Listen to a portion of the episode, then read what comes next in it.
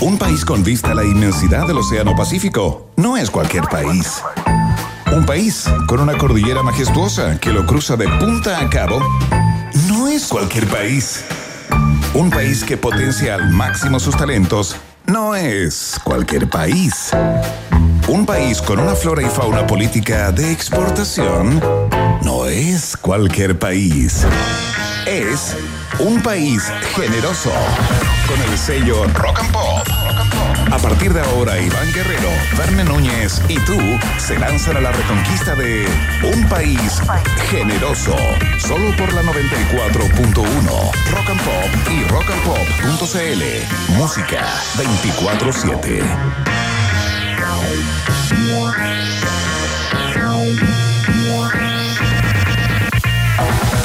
¿Qué tal? ¿Cómo están? ¿Cómo les va? Sean todos muy bienvenidos y bienvenidas. El país generoso ya está en el aire a través de todas sus plataformas. Te las recordamos, por supuesto, porque este es un medio de recordación. En la www.rockandpop.cl nos escuchas en Chile y el mundo. Nuestra cuenta de Twitter para conversar, eh, pimponear temas, canciones, lo que tú quieras. Arroba rock and pop. Ahí está disponible ya la pregunta del día que tiene que ver con el protagonista de la noticia del día de hoy, luego de que presentara en público su programa de gobierno, el señor Gino Lorenzini.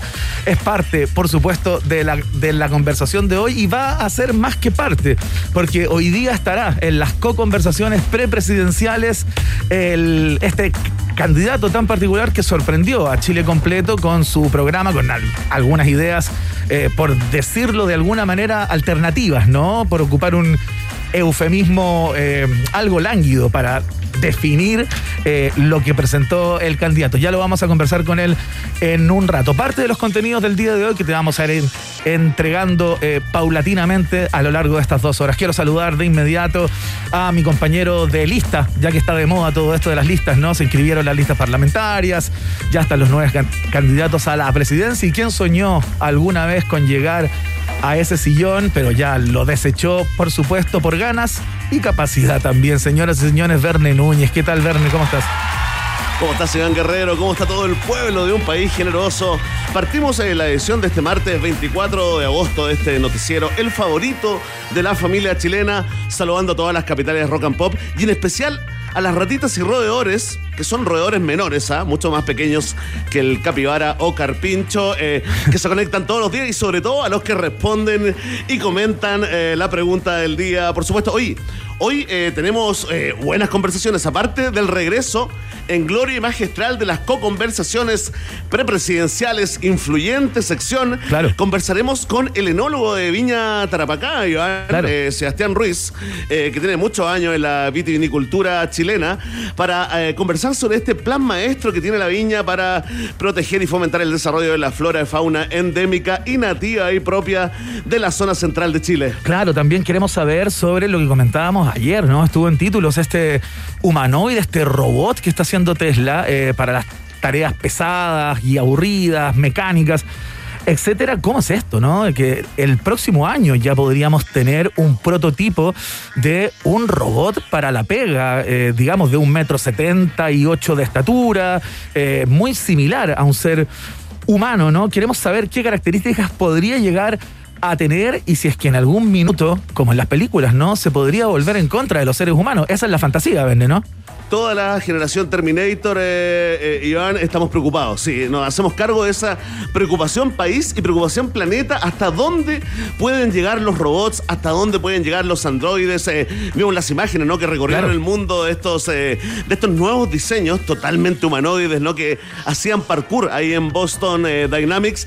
Así que sí, por supuesto, estamos preocupados. Y si usted no estaba preocupado, esperamos sembrar el pánico con esta conversación, ¿no? Claro, conversamos con John Atkinson, director del programa de Magíster en, en Inteligencia Artificial de la Universidad Adolfo Ibáñez. Es doctor en Artificial Intelligence de la Universidad de Edimburgo.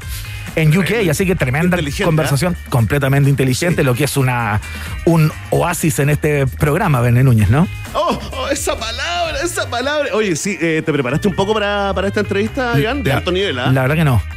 Sí, bueno. Voy a ir está, con no sentido común, background histórico. Eso, eso, anda relajado nomás eh, y haz las preguntas que haría la gente, el público, toda audiencia. Oye, eh, hoy es martes, es 24 de agosto, se está conmemorando el Día Mundial del Cuchillo, ¿ah? Mira. Así que le, sí, le mandamos, ¿quiere mandarle un saludo al cuchillo? no, no sé si va a través de este lugar. Después le escribo en privado. Ahí está. Oye, mucha gente se acordó, por supuesto, del cuchillo Eizaguirre. Eh, también es el día en que Plutón dejó de ser un planeta y eso se conmemora en buena parte eh, de este mundo. Ahora, si tú te preguntas, eh, colega, ¿qué es ahora Plutón? Yo tengo la respuesta. ¿Qué es?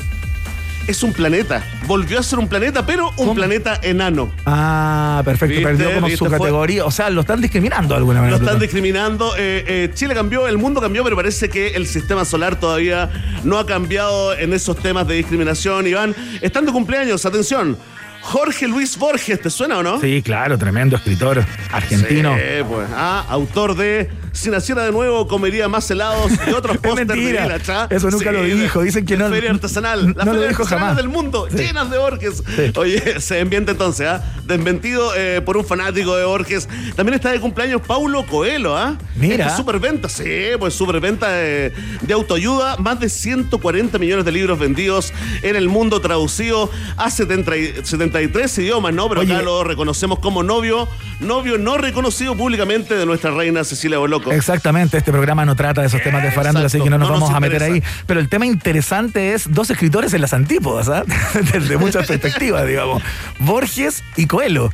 No, totalmente, mira, y además está de cumpleaños Augusto Schuster, también conocido como el doble oficial de Jaime Bellolio, del, vocero de gobierno, y un día como hoy nació Jean-Michel Jarret, el volcán Vesubio destruyó Pompeya, y un día como hoy, de este año, es decir, hoy, dejamos eh, la efeméride más triste que marcará tal vez el fin de una época porque nos dejó el baterista de los Rolling Stones, el bueno de Charlie Watts. Exactamente, a los 80 años murió Charlie Watts, eh, muy tranquilo según su pu- publicista, con su familia, una persona que era de muy bajo perfil, ¿ah? Eh, a pesar de Piola, estar el en, único piola de la banda. en una banda tremendamente desbordada, históricamente repleta de excesos. Este tipo era un gentleman, un tipo muy elegante, distinguido, eh, vivía con su mujer de 50 años, su hija, en una finca donde criaban caballos fina sangre, una persona que habitó y no dejó de habitar nunca el mundo del jazz también, eh, un pilar de los Rolling Stones, por supuesto, casi desde la formación inicial de la banda, llegó al- en el año 63 a los Rolling Stones y nos dejó en el día de hoy Verne Núñez, eh, muchas personalidades del mundo artístico, Paul McCartney, Elton John y tantos más salieron a, a lamentar eh, la partida de el hombre tras los tarros de eh, los Rolling Sí. Stones. Oye, da mucha pena, eh, humildemente, pues sabemos que nos escucha Mick Jagger, le vamos Sí. a dedicar la entrega de hoy de un, de un país generoso y además, eh, para los que les gusta la batería, las percusiones, ¿no? Un tipo, digamos, dueño de un estilo tan, tan simple, pero tan sofisticado al mismo tiempo, ¿no, Guerrero Mena? Tal cual, Verne Núñez con una métrica impecable, era una persona que tenía que estar ahí tocando, llevando el ritmo, mientras eh, Ronnie Wood y, y- y toda la banda jugaban, eh, daban vueltas por las notas eh, y él ahí firme eh, atrás de sus tarros, ¿no? Llevando el pulso impecable de los Rolling Stones. Y los vamos a escuchar. Verne Núñez, como Además, primera canción. Un, gran administrador de personalidades también, ¿ah? Sí, claro. Imagínate, Sí, imagínate. hacerte cargo en, el- la década de los 70. eh, gestiona eso. Gestiónate ese desborde. Gestiónate el desborde. Bueno, vamos a recordar al gran Charlie Watts y por supuesto a los Rolling Stones con este clasicazo. Esto se llama Painting Black y aquí comienza el país generoso de la rock and pop.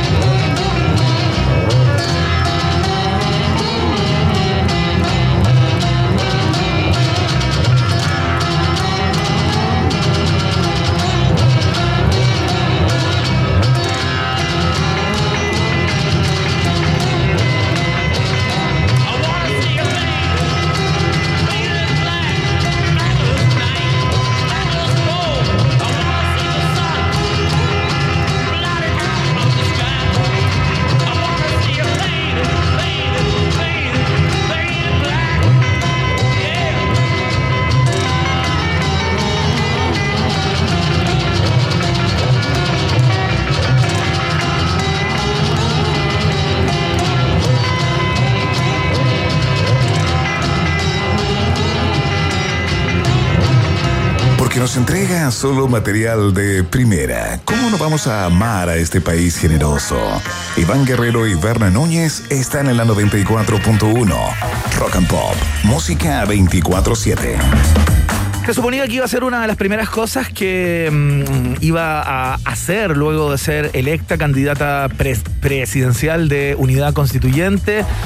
Proboste Yasna renunció a la presidenta del Senado, a la presidencia del Senado, digo, Verne Núñez, y eh, los eh, senadores de centro izquierda definieron que fuera un o una demócrata cristiano quien siga a cargo de la testera. Entonces lo más probable es que sea o Pizarro, o Goich, o Jimena Rincón, quien hubiera quedado ya en el premio de camino. consuelo, ¿ah? El premio de consuelo, tal cual. Sí, sí, estaría bien, ¿ah?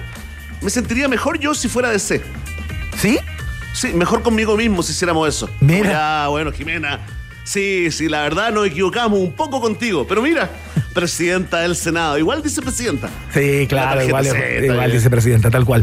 Oye, eh, a propósito, la pregunta del día, no, no tiene que ver con este tema en particular, pero tiene que ver con los candidatos ya instalados, listos en la grilla de partida en esta carrera nueva, ¿no? Que se inicia a partir del día de hoy, justamente. Eh, Oye, ¿qué le pasó al señor Tapia, Iván? oye, qué impresionante ¿Qué el le caso. pasó a don Sergio Tapia, que era nuestro ídolo, era nuestro, eh, nuestro nuevo eh, mesías político, que era un país generoso?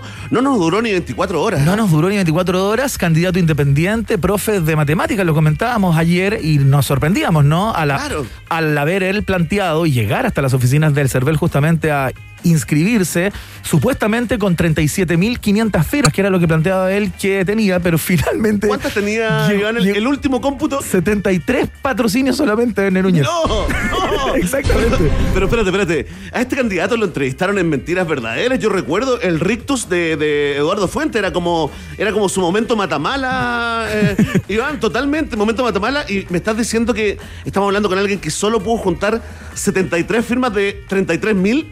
Es muy interesante porque uno se pregunta qué pasó por la cabeza del señor Tapia, eh, que llegó hasta el CERVEL sabiendo que no tenía las firmas, se enfrentó a los micrófonos, habló de su intención eh, como candidato.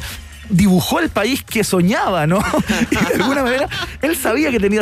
Entonces estamos hablando de una persona que probablemente tenga rasgos mi- mi- mitómanos, ¿no? Será un mitómano. eh, tendrá, habrá buscado sus. eh, no- ya no fueron 15 minutos, ¿ah? Podríamos decir unos 3 minutos y medio de fama, eh, Iván, pero tenemos que seguirlo. ¿Sabes qué? La vocación Sí. periodística, la potencia periodística de, de un país generoso eh, eh, eh, nos hace tener la pulsión de conocer un poco más a la persona detrás del personaje del mitómano candidato Sergio Tapia. Nos comprometemos a conseguir una entrevista con él, a pauta al aire en este momento en de VG. todas maneras, para, algo que mm, no se hace, sí. pero cuando se hace, se cumple. ¿ah? Exactamente, tal cual. Como se cumple todos los días eh, la síntesis de las noticias de Chile y el mundo que relevamos en este show, estos son los titulares en un país generoso.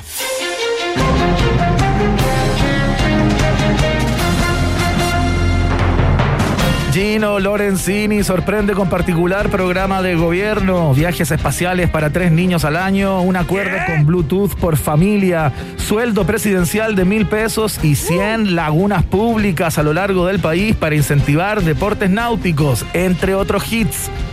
Chilenos y chilenas desgastados por la pandemia piden consumir de lo mismo que le dieron al redactor del programa de Lorenzini. Y el candidato asegura que incluso estuvo a punto de publicarlo con letra Comic Sans. Lo más preo- preocupante e inquietante es la firma con la que cierra. El registro civil confirmó que el candidato no ha cambiado su cédula desde los seis años y por eso su apellido figura escrito con la letra de papelucho. No será presidente, pero ha nacido un comediante. Ampliaremos con Verne Núñez en este momento y con él en unos minutos más. El candidato va a estar conversando acá en las co-conversaciones prepresidenciales. Así es, se vuelve en gloria y majestad la sección más influyente para los presidenciables. Oye, eh, Iván, Sí. eh, hicimos eh, un- una especie de recuento de algunas de las ideas planteadas en este programa de gobierno. Claro. Por ejemplo, los viajes al espacio para tres niños al año serían con la empresa de Elon Musk, ¿no? Exactamente, por lo que uno supone que Claro, este tipo tiene, tiene contacto, contacto. con, con, con- con Elon. Probablemente se lo vamos a preguntar en unos minutos más. Por lo, por lo menos al, al primo de- del tío de la secretaria, no sé, algún nexo ahí. Claro. Los seis grados de Ke- Kevin Bacon. Mira, sueldo de Luca al presidente, pero me llamó la atención que le fija metas al Claro. presidente. Es decir, el presidente se puede ir acercando a, a su sueldo eh, tradicional siempre y cuando vaya cumpliendo las promesas de gobierno. ¿ah? Exactamente. Las promesas Por- de campaña.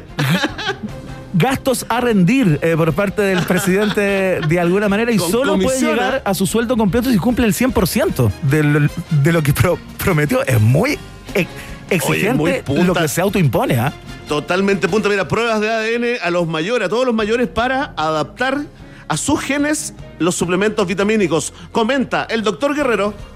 No sé, esto me suena a un experimento como de Goebbels en la Segunda Guerra Oye. Mundial, el, el doctor, eh, qué sé yo, no. ¿Cómo se llamaba el doctor de los nazis? No era Goebbels, Es- Goebbels era el es- jefe de pro- propaganda. Ponle Mortis nomás y lo llevas a la realidad el doctor. Mortis, claro, una cosa Eso media nazi, ¿no? Oye, bueno, eh, pero es, es- es positivo, pues, Iván. No, no, hay todo, digamos, con, con el filtro negativo. Mira, es como ya, le hacemos pruebas de ADN y esa información se compromete en el programa del candidato Lorenzini. No será compartida con nadie. Bueno, claro. Está el secreto de, lo- del- de cualquier persona que está en un hospital, en una clínica, que se hace una prueba, un examen. Iván, Son Iván. privados. Iván, yo sé que esto te vuelve loco. Yo sé que esto en el fondo te gusta. Devolución de dinero por saltar la cuerda con Bluetooth. 10 minutos al día. Comenta Iván Guerrero. Lo que no entendí es el tema del Bluetooth. Eh, ¿Qué objetivo Bluetooth- cumple? ¿Como para, para, para llevar un registro de alguna manera que te va dando claro. puntos? Claro, para el conteo, digamos, como lo. ¿Has visto esa gente que trota? ¿Has visto esa gente que trota, que come fruta y toma agua? Sí, claro. Bueno, hay gente así que van midiendo, digamos, eh, eh, sus marcas personales con este tipo de sistema. Entonces, acá se comprobaría no solamente que hiciste tus 10 minutos de mm, eh, saltando la cuerda, eh, sino que queda un registro. Claro. Y si llegas a ciertas metas también, se te devuelve plata en una eh, cuenta de salud. Pero de se te devuelve plata como a quien le entregan los impuestos eh, a fin de en No, abril no. de todos los años. No, el 10%. esto solo podría, solo podría haber salido del genio de un guatón con buzo Iván Guerrero porque te pago por bajar la guata. Impresionante. Eso es lo que está proponiendo Gino Lorenzino. Bueno, como nosotros no tenemos claro cuál de todas las ideas está buena, la, de- la de las 100 lagunas alrededor de Chile, rebajarle impuestos a Google, Apple, Amazon, Facebook y Tesla para que se vengan acá, instalen la casa matriz acá en Chilito, llevar a los niños a la nieve. Bueno, algunas de las propuestas no tenemos clara cuál es la mejor, Sí. ni qué te parece, así que lo transformamos en el tema protagonista de la pregunta del día de hoy. Un segundo, Verne, Alfredo Castillo nos cuenta a través de Twitter, yo estaba buscando el nombre de este doctor de los nazis que hacía experimentos con los niños y todo aquello, era el doctor Joseph Mengele, ese era el nombre del, del Sí. llamado doctor muerte, eh, ahí en los campos de ¿ah? concentración en la Segunda Guerra Mundial. Verne Un Núñez a él y a toda su familia. Verne Núñez. En Argentina, en el sur de Argentina. sigue con los titulares. Sí. Atención. Parece un momento poco OCDE. El INE informa que la mitad de los trabajadores en Chile gana 400 mil pesos mensuales o menos. Lo que no quiere decir que un trabajador entero gane 840 mil o que la otra mitad tenga otro sueldo. Eso lo explicamos para que no se confundan. Sí, el estudio arrojó que un 17% recibió más de un millón al mes y solo el 1,9% recibió más de 3 millones. El resto se dedicaría a la política, al narcotráfico o a ambas. Los trabajadores que ganan menos que el promedio agradecieron públicamente a los que ganan el triple por mejorar sus sueldos, aunque sea en la estadística. Y a pesar de los bajos sueldos, los economistas se oponen a un cuarto retiro y enfrenta críticas. Nos hacemos ricos explicando a la gente por qué es y seguirá siendo pobre. Y eso genera algunos roces. Señalaron en carta conjunta Iván Guerrero tremendos datos eh, del oasis de Latinoamérica. Increíble, ¿ah? más de la mitad de los trabajadores chilenos gana 420 mil pesos mensuales o menos. Uno se pregunta... eh, ¿Cómo de- lo hacen? ¿De qué hablamos cuando hablamos de clase media? Eh, y cómo lo hacen, ¿no? Para llegar a fin de mes realmente increíble, porque uno supone que eh, esas personas no viven solas, tienen una familia, eh, dos niños o niñas, qué sé yo. O sea, una cosa realmente. Son Mandrake es el mago, eh, Oye, por decirlo menos. Y esa, y ese 17% que recibió más de un millón mensual. Ahora Claro. que sabe esta información, se Los millonarios de Chile. millonarios. Los millonarios de Chile, tal cual. ¿Viste? Una cosa por otra, Ah. Iván Guerrero. Un país generoso siempre tratando de hacer sentir bien a la gente. Perfecto, mu- Muchas gracias por eso. Eh, seguimos Sí, con los titulares. Yana Proboste, tras inscribir su candidatura, debemos ser capaces de abrir la moneda al Chile real, señaló. Declaración de la candidata confirma las teorías conspirativas que sostienen que todos los habitantes de la moneda son hologramas y que nuestro país sería parte de un experimento que opera en un universo paralelo totalmente ficticio. Para asegurar el ingreso a Palacio del Chile Real, la presidenta del C C Senado ex propuso llenar el patio con billetes de 5 lucas y cajas de alimentos. En cinco minutos tendremos la casa de gobierno repleta del Chile Real, aseguró un ingenioso asesor de la candidata demócrata cristiana. Eh, claro. El Chile Real, ¿ah? Esto del Chile Real. ¿Cuál, ¿Cuál es el Chile Real y cuál es el Chile ficticio? ¿A qué se refiere cuando habla del Chile Real? Sí, grandes eh, misterios finalmente. Nadie ha sido suficientemente claro. ¿ah? Es, como, es como esta cosa borrosa, los límites de la clase media también. Claro, pero ¿cuál es el Chile Real? ¿A qué se refiere? ¿Cuáles son los irreales? ¿Real para quién? Y, los ¿Real para reales, ti? ¿real para quién? Es Claro. más, yo voy más allá. Yo voy al segundo año de periodismo. Cuarto semestre, Iván. Sí. ¿Es real la realidad? Qué linda pregunta. Muchas Oye, gracias. ¿te- Filosofía ¿te pura. acordás, eh? ¿Te acordás? eh? Sí, Un claro. sacando la vuelta con, esa, con ese capítulo del libro. Por ¿ah? supuesto, un semestre entero. Oye, fantástico. Saludos también a Yasna Proboste. Atención. Continuamos con los titulares. ¿Por qué le manda saludos? No sé, porque, bueno, somos de la UPLA todos. Ah, Alma ella es mater. compañera de universidad tuya. Sí, compañeros. Pero, sí, ¿y se encontraron? ¿Se encontraron alguna vez? Como estaban en, el, en, en la misma época, digamos, ocupaban el mismo patio. El mismo patio, sí, algunas veces. Ella estaba en eh, educación física, yo ¿Ya? en periodismo, que ¿Ya? eran las carreras más top de esa universidad. ¿Ya? ¿Sí? ¿En serio? ¿Sí? ¿Por qué te ríes? No, no sé, me No, pregunto, sentí pero, Una risa, sentí una risita socarrona. pero burlesca. ¿compartieron alguna vez en otra instancia que no fuera el patio ahí topándose entre clase y clase? Sí, sí, también. También hubo algunas fiestas, intercarreras. También la semana de la universidad. Una vez corrimos en, en saco juntos. ¿En serio? ¿Tú y ella? Y, sí, y hicimos la carrera de tres piernas. Ella mucho más rápida que yo también. Sí, claro, era una, era una atleta prácticamente. No, sí, olvídate cómo saltaba. Saltaba el, el trampolín, vueltas en el aire. Increíble lo de lo de Yana Proboste. Llegaba lejos, pero nunca pensamos que iba a llegar tan lejos, eh, Sí, Iván. increíble. Sí. Oye, un orgullo para, para el alma mater. ¿ah? Desmentimos esa información que anda dando vueltas, ¿no? Respecto a que, que en alguna fiesta habría habido como un poco más de, de, de No. onda, ¿no? No, no, nunca lo he hecho y, y no lo volvería a hacer tampoco, eh, Iván. Perfecto, Oye, buen momento para, para mandar, eh, hacer el grito de la universidad. Cerca al mar y al lado de las canchas, Universidad de Playa Ancha. Ahí está, para ti, Yasna. Ya, no, pero en serio. Uh, sí. ¿Ese era el grito? ¿Ese era el grito? Al lado de ¿Por las risa canchas. socarrona de nuevo? Al lado de las ¿Por canchas. qué? Ay, Finisterrae. Ay, mi universidad tiene nombre en latín. Ah. Seguimos con los titulares en un país generoso. Atención, vamos a ir con la nueva estrella del fútbol. Porque fanáticos reviven tweets de Robbie Robinson, el nuevo gringo nominado a la Roja, troleando a Messi declarando I will always be a Chilean at heart. Voy a traducir esto porque en Chile poca gente habla inglés. Siempre seré un chileno de corazón. Y explotaron las redes. Los hinchas piden titularidad automática y capitanía. Mira. Oye, se espera que Robinson sea funado en Twitter por ser un hombre heterosis criado en un sistema patriarcal lleno de privilegios del primer mundo para que se sienta 100% chileno. La productora de 31 Minutos interpondía una demanda por apropiación cultural en contra de los padres de Robbie Robinson. Tenemos a un calcetín tramoya que se llama así, denunciaron. Oye, ya a esta hora Arturo Vidal y Gary, Me- Gary Medel discuten si le darán pases al gringo en el próximo partido. Y Ben Brereton, que está pasando de moda, ojo, ¿ah? propone que la dupla go- goleadora con Robbie se llama Robin, siempre que no ofenda a ninguna institución. Noticia en desarrollo. Muy bien, parte de los titulares que les ofrecemos en el día de hoy. En un rato más eh, hacemos una segunda pata, ¿no? Como todos los días, con más informaciones de Chile y el mundo, por supuesto. Eh, vamos a escuchar música. Verne Núñez, te invito a dar una vuelta con los Arctic Monkeys. Esto se llama Fluorescent Adolescent acá, en la 94.1. Y seguimos.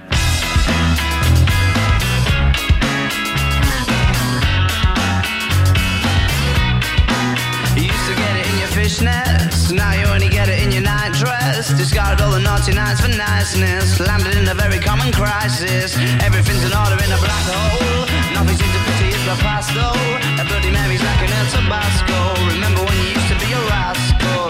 Oh, the boys are slag.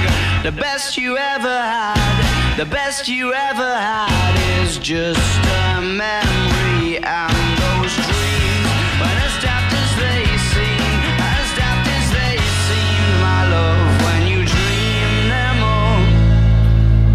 Flicking through a little book of sex tips. Remember when the bars were all electric? And now when she told she's gonna get it, I'm guessing that she'd rather just forget it. Clinging to not getting sentimental. Said she wasn't going, but she went still. That's a gentleman to be gentle. Is it a Mecca double or a betting pencil? Oh, the boys are slag.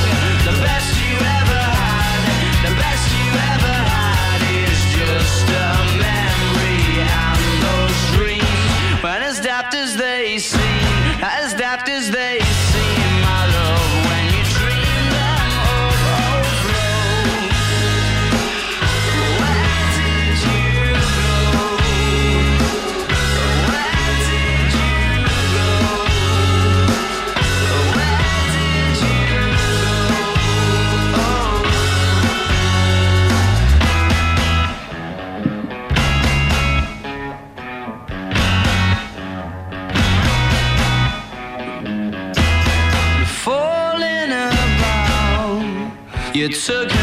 of last lifeline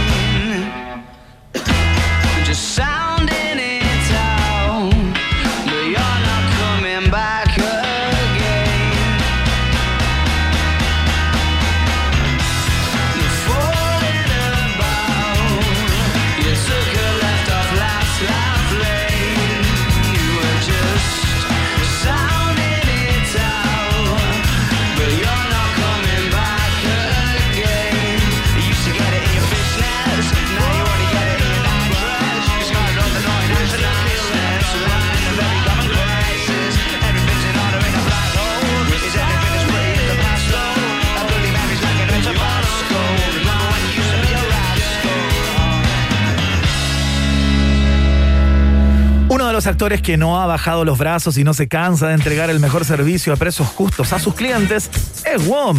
Esa experiencia ha sido reconocida por tercer año consecutivo por los clientes, entregándoles el primer lugar en Procalidad 2021 en la categoría telefonía móvil. WOM, nadie te da más y es parte integral de la familia de un país generoso, por supuesto, que hace su primera pausa.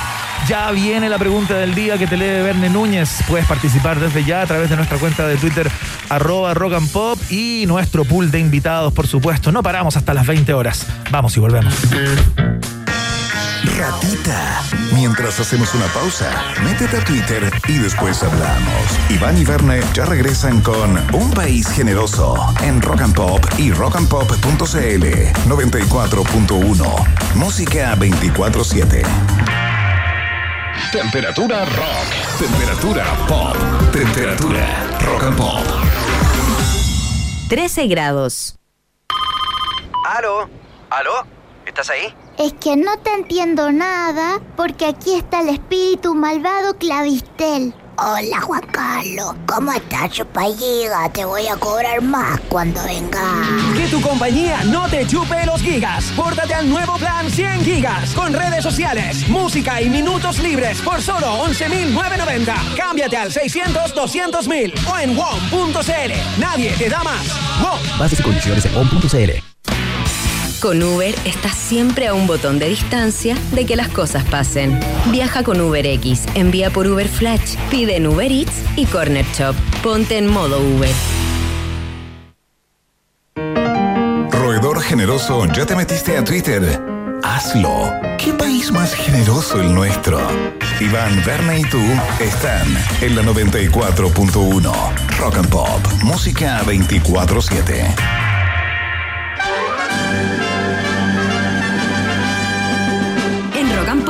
Tienes un permiso exclusivo 24-7 para la pregunta del día en un país generoso. Presentado por WOM. Nadie te da más.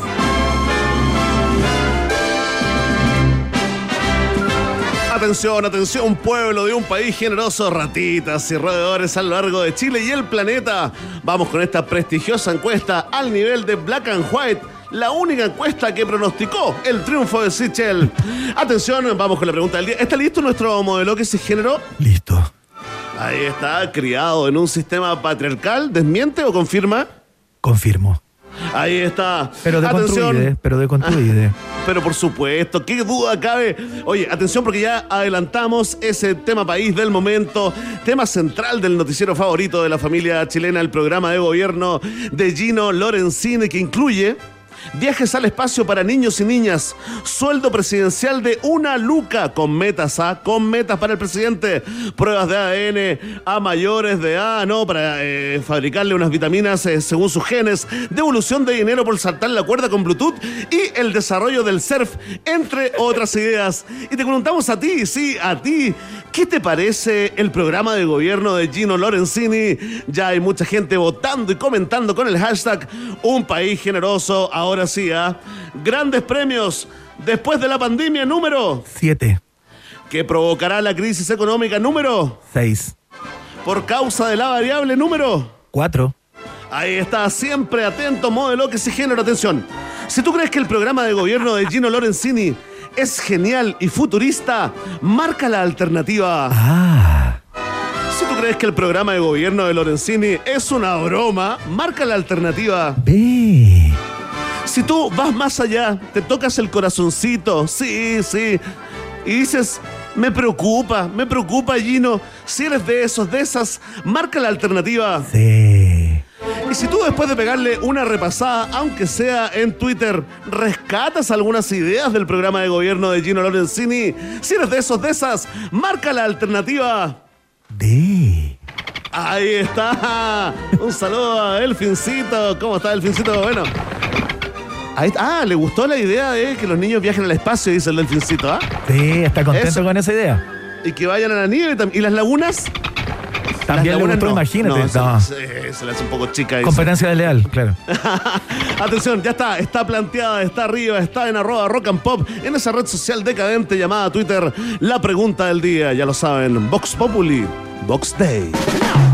Ya vamos a estar conversando con Sebastián Ruiz, enólogo en jefe de Viña Tarapacá, a propósito de su master plan en biodiversidad para la protección de la fauna y flora endémica de la zona central de nuestro país. No solo hacen tremendos vinos, sino también están pendientes de lo que pasa en el entorno donde esas viñas crecen. Por supuesto, nos va a contar de qué se trata todo este, este, este plan, justo cuando estamos conversando como planeta y como país también de cambio climático, de bajar las emisiones y todo aquello. Viña Tarapacá eh, toma el sartén por el mango y hace lo suyo. Queremos saber de, de qué se trata solo en minutos. Antes, escuchamos a The Pretenders con este clásico total. Esto se llama Don't Get Me Wrong y suena acá en la 94.1 Rock and Pop, música 24-7.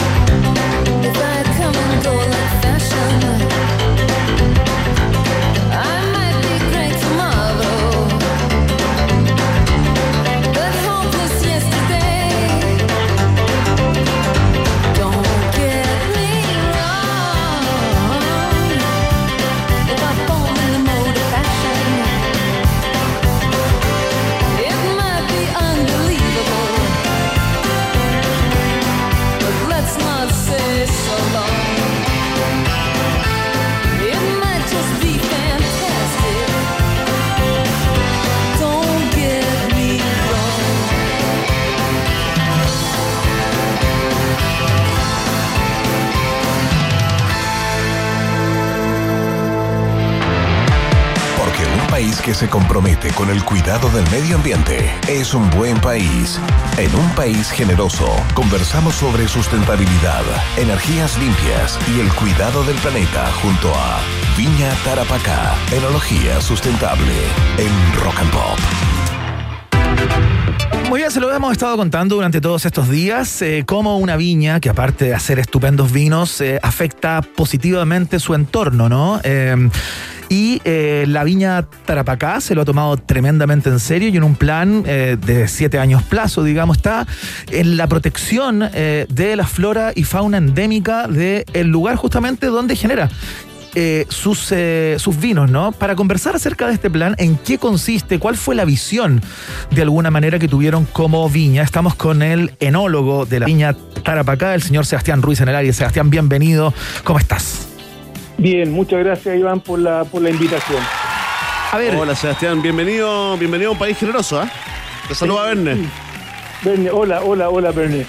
A ver. Saludos. Sebastián, eh, antes de entrar a la- al plan propiamente tal, en qué consiste y qué medidas han tomado de alguna manera en, en su entorno inmediato, digamos, eh, ¿cuál fue la visión? Eh, ¿qué- qué- cuál es el compromiso de la viña con eh, la, la- la producción sustentable y con el medio ambiente en el cual trabajan? Sí, mira, fíjate que nosotros del año 2014 eh, iniciamos un estudio que se llama EDAFO climático, que es un estudio de suelo y clima de nuestro Fundo Tarapacá. ¿Ya? Y al hacer ese estudio nos dimos cuenta que teníamos una condición pucha, bastante eh, eh, eh, débil en términos de vida de suelo. Eh, ya cada año veíamos que llovía, estaba lloviendo mucho menos. Entonces, indudablemente vimos, al hacer este estudio también nos dimos cuenta que teníamos un entorno un poquito enfermo Ya. y, y que por lo tanto que teníamos que tomar acción.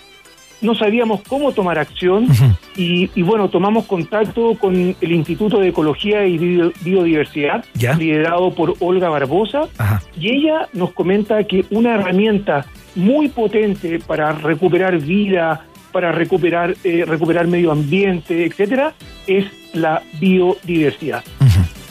¿Y ahí qué, qué lo que hicieron? ¿Cómo parte este, este plan? ¿Qué metas se fijan y cómo empiezan a intervenir, digamos, el entorno, no? Sí, exactamente. Mira, este, este, este, este trabajo de biodiversidad es parte de, de un concepto mayor que la eh, sostenibilidad o sustentabilidad. Claro. Y dentro de eso, dentro de la sostenibilidad, hay pilares como el uso de la energía renovable, el, el reciclaje de los residuos eh, industriales, y está este otro pilar de la biodiversidad. Y para eso empezamos a hacer un trabajo eh, básicamente de eh, establecimiento de corredores biológicos, ¿Ya? eh, la eliminación de árboles exóticos, como el álamo, grandes chupadores de agua, el, el, el, el aromo, el, el, álamo, etcétera. ¿Ya? Y, y, y- y también dentro de la restauración o de, la, de los corredores biológicos es el uso de árboles nativos y o endémicos, Ya. que son, que son históricos Claro. como parte del paisaje de- del bosque esclerófilo que se llama de la zona central de Chile. Oye, Sebastián, estamos conversando con el enólogo de la viña Tarapacá, Sebastián Ruiz, a propósito ¿no? de este plan maestro, este compromiso de la viña con la sustentabilidad. Oye, eh, detengámonos eh, en, lo- en la red de corredores biológicos, ¿no? Esto que están restableciendo la conexión entre el macizo de Cantillana y el río Maipo. Cuéntanos un poco más de, de eso porque es muy interesante. Sigue siendo vanguardia. Sí, sí, pucha, mira, yo no soy ningún experto, la verdad, las cosas en biodiversidad, créeme que me he estado metiendo y es una cantidad de información y que realmente uno encuentra información científica y todo, pero de alguna manera lo que, lo que hace el, el corredor biológico, que el corredor biológico es un macizo importante de flora y fauna endémica y nativa, que lo que hace es unir a, a- a- a- en este caso, al macizo eh, de los cerros de, de- de la Reserva Privada de Cantillana Claro. con el río Maipo. Entonces hace un recorrido en- a través de los viñedos. A través de los mismos viñedos, claro. Exactamente, utilizando quebradas naturales, utilizando eh, pasadas que vamos, que vamos creando nosotros, incluso eliminando viñedos, y eso permite de alguna manera el tránsito seguro, eh, eh, eh, tranquilo de la flora y la fauna y eso permite reproducción, chuta, muchas cosas. Oye, Y Sebastián. y, se, y se va recuperando la biodiversidad. Sí, totalmente. No, aparte llegan, eh, van corriendo ahí, llegan todos los minerales, se recupera el terruño también. Oye, Sebastián, Sí. eh, tú que seguramente ahí como enólogo, porque uno eh, a los enólogos siempre los encuentra como en camionetas con harto barro, con botas, ah, con botas, así como vía de campo. Oye, eh, eh, sin ser un experto, ¿no? Pero cuéntanos un poco de la flora y fauna endémica y nativa de la zona que tú has visto ahí cuando, cuando has recorrido Sí. los viñedos. Sí, mira, la- básicamente la flora, insisto, eh, no soy ningún Sí. experto, pero, pero, pero básicamente la flora más importante es lo que se llama el bosque esclerófilo. Ajá. Esto, lo, el aro, perdón, el, el peumo, el, el, el, el, moi, el, el litre, todo el árbol típico que nosotros vemos en la zona central es característico y tiene un rol muy importante en la regulación del clima, en la regulación hídrica, en la actividad en el suelo, etcétera. Y en, en términos de fauna, el peuco, el, el zorro, eh, eh, el, el- ¿cómo se llama? El zorro gris, el, el, chuta, el, el, el tantaber, realmente sí, que no, no me lo sé mucho, pero, pero, pero fíjate que eh, lo que nosotros tenemos en Chile, en la zona central, es lo que se llama mucho endemismo, o sea, mucha especie endémica que solo existe en la zona central, en ninguna otra parte del mundo. Si lo que, tanto en flora y en fauna, si, lo que pasa es que lamentablemente es poco. Hay mucho, mucho endemismo, pero es poco. Y eso es el gran desafío de Tarapacá y bueno, y que seamos capaces de visibilizar en, en- en- no solamente eh, eh, en nuestro entorno, sino que más allá y, y bueno, y, y generar un, un- un potencial cambio para recuperar eso. Oye, Sebastián, no, pero, pero, pero, es que me vino un poco de sed. Pero sed de vino, sed de, digamos, ma- madura, sobre. Oye, ¿qué cepas están, eh, están plantando ahí en, eh, justamente en esa zona de la que estamos hablando? Sí, donde nosotros estamos, en el fondo de Tarapacá, es básicamente una zona para cepas tinto. ya. Y la cepa más importante, vertebral, genética, ADN, lo como se llame, es el Cabernet Sauvignon. Claro. Ah, Claro. eh, el- el- realmente el Cabernet Sauvignon en el Maipo, en el Valle del Maipo, a mi juicio, eh, tiene el potencial de generar vinos ex- excepcionales. Y para mí un vino excepcional es sobre todo cuando la boca es fina, elegante, ricos taninos, que esos taninos que se agarran. Claro. Y Claro, claro, que Cabernet ahí en el paladar. Oye, Sebastián, eh, este, este plan considera en algún momento, eh, digamos, colarse también eh, en la producción misma de la viña. ¿Qué es lo que están haciendo eh, desde ese punto de vista? ¿O este plan corre por un carril paralelo a la producción propiamente tal? No, no, no. La idea, la idea, esto es eh, junto con una, a una, a una restauración de la biodiversidad. Indudablemente también hay manejos vitícolas en Claro. la viña, un uso eficiente del agua, eh, un plan eh, eh, integrado de control de enfermedades y plagas, una, un uso racional en el tiempo de los herbicidas. Los herbicidas son tremendamente dañinos para la vida del suelo. Eh, como todas las cosas, Iván, esto no es de un día para otro, porque es un cambio cultural, un cambio económico en términos de maquinaria, pero la idea es que junto a este plan de biodiversidad también estamos hace rato ya y- e incorporando técnicas y, y- y tecnología que nos permita la reducción de uso de fitosanitarios, un uso eficiente del agua, lo mismo también en la bodega, chuta, oye, pero muchísimo, los paneles solares, hoy día estamos implementando eh, eh, eh, eh, eh, mucho panel solar, hicimos una construcción de una central mini, mini hidroeléctrica de paso que se llama que toma el agua del río Maipo, parte del agua del río Maipo, y la devuelve en la misma cantidad Mira. y es capaz de generar un poquito de energía eléctrica para el uso de la bodega. Ah, oye, muy interesante, Sebastián. ¿Sabes qué? Te queremos agradecer también porque hemos sido muy felices con esta sección de, de sustentabilidad, este espacio nuevo eh, que promociona la Viña Tarapacá acá en un país generoso. Así que te mandamos un gran abrazo, saludo a todos los de la Viña allá y gracias por ese Cabernet Sauvignon, ¿eh? No, muchas gracias por la invitación y les deseo mucho éxito siempre. Muchas gracias. Sebastián Ruiz, enólogo de Viña Tarapacá, conversando hoy acá en Un País Generoso. Porque en un país generoso nos importa el cuidado al medio ambiente. Junto a Viña Tarapacá, Enología Sustentable, descorchamos noticias verdes de clase mundial en Rock and Pop. Bien, recuerden que pueden seguir votando por la pregunta del día que está disponible en nuestra en nuestro sitio web, iba a decir, en nuestra cuenta de Twitter, arroba rock and pop. Nuestro lugar de encuentro también es la www.rockandpop.cl y la 94.1 si estás por acá cerca. Si estás en Valdivia, nos escuchas en la 102.3 y si estás en Iquique, por ejemplo, en el 93.9. Algunas de las capitales rock and pop, por supuesto. Em, vamos a escuchar música y a la vuelta seguimos con mucho más. Ya conversamos con Gino Lorenzini, el candidato del momento a propósito de la exposición de su programa, ¿no? Bastante particular, curioso, alternativo, lisérgico para muchos. Eh, se lo preguntamos en unos minutos más. Por mientras, suena el señor Bruno Mars con este 24K Magic acá en la 94.1.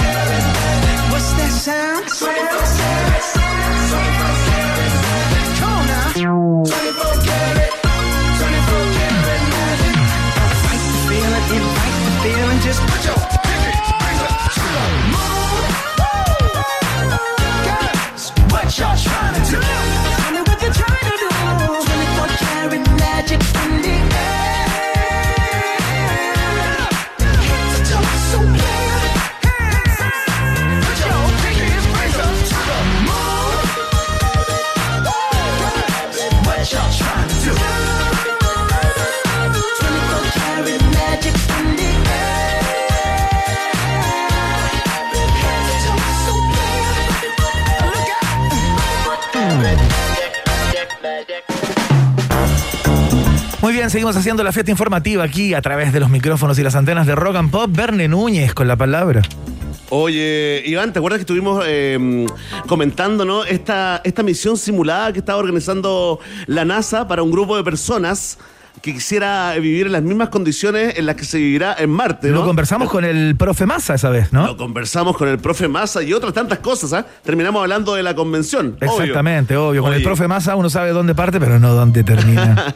Es cierto, porque mira, ya se abrió, la NASA lanzó eh, las inscripciones para esta misión simulada hacia el planeta Marte. ¿ah? Ya ¿Ya? está abierto hasta el 17 de septiembre. Esto es, es para ciudadanos gringos, Sí, es para estadounidenses, sí. pero también para residentes permanentes. Y ahí donde se abre la posibilidad, ponte tú para el, el- el lado chauvinista, el botón chauvinista, para que algún chileno o chilena de entre 30 y 55 años de edad que esté viviendo en Estados Unidos eh, con la tarjetita de residencia pueda postular también, eh, Iván, es muy interesante. Mira. Van a, sí, van a, eh, van a elegir a cuatro personas que van a vivir y trabajar en, en ese hábitat llamado Mars Dune Alpha, ¿no? En el Centro Espacial Johnson de la NASA, allá en Houston, algo igualito, igualito, dicen las mismas condiciones de los primeros que van a llegar al planeta Marte. De hecho, eh, tienen muchas posibilidades de que estas personas con la capacitación que tengan eh, sean también parte de la primera tripulación, Claro. aunque no es seguro, ¿ah? Oye, No es qué seguro, lástima que no lo pasen por la tele. ¿ah? Yo imagino que habrá un streaming para uno poder estar co- Había una idea, ¿te para consultar 24/7 en qué están estos tipos encerrados viviendo en las condiciones que tendrían en el planeta rojo. Yo a mí me encantaría ver eso.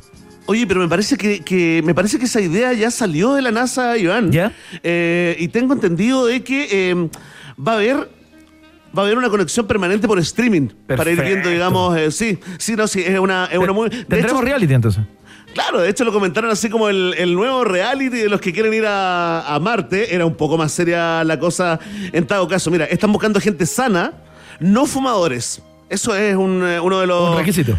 Un requisito y también eh, van a filtrar, digamos, eh, según los grados de maestría, ¿Ya? en algún campo como la ingeniería, las matemáticas, las ciencias biológicas, físicas o informáticas, digamos, eh, esos tienen muchas más posibilidades de clasificar. Así que ya está, los que quieran vivir ahí en ese hábitat de 158 metros cuadrados, que fue impreso en 3D, ¿no? Con un material eh, eh, absolutamente vanguardista que incluye áreas separadas para vivir, trabajar, para cultivar también tus propios Claro. vegetales. Bueno, si quieres vivir esa experiencia, ya pueden meterse ahí en la página de la NASA y eh, postular un sueño, un sueño loco.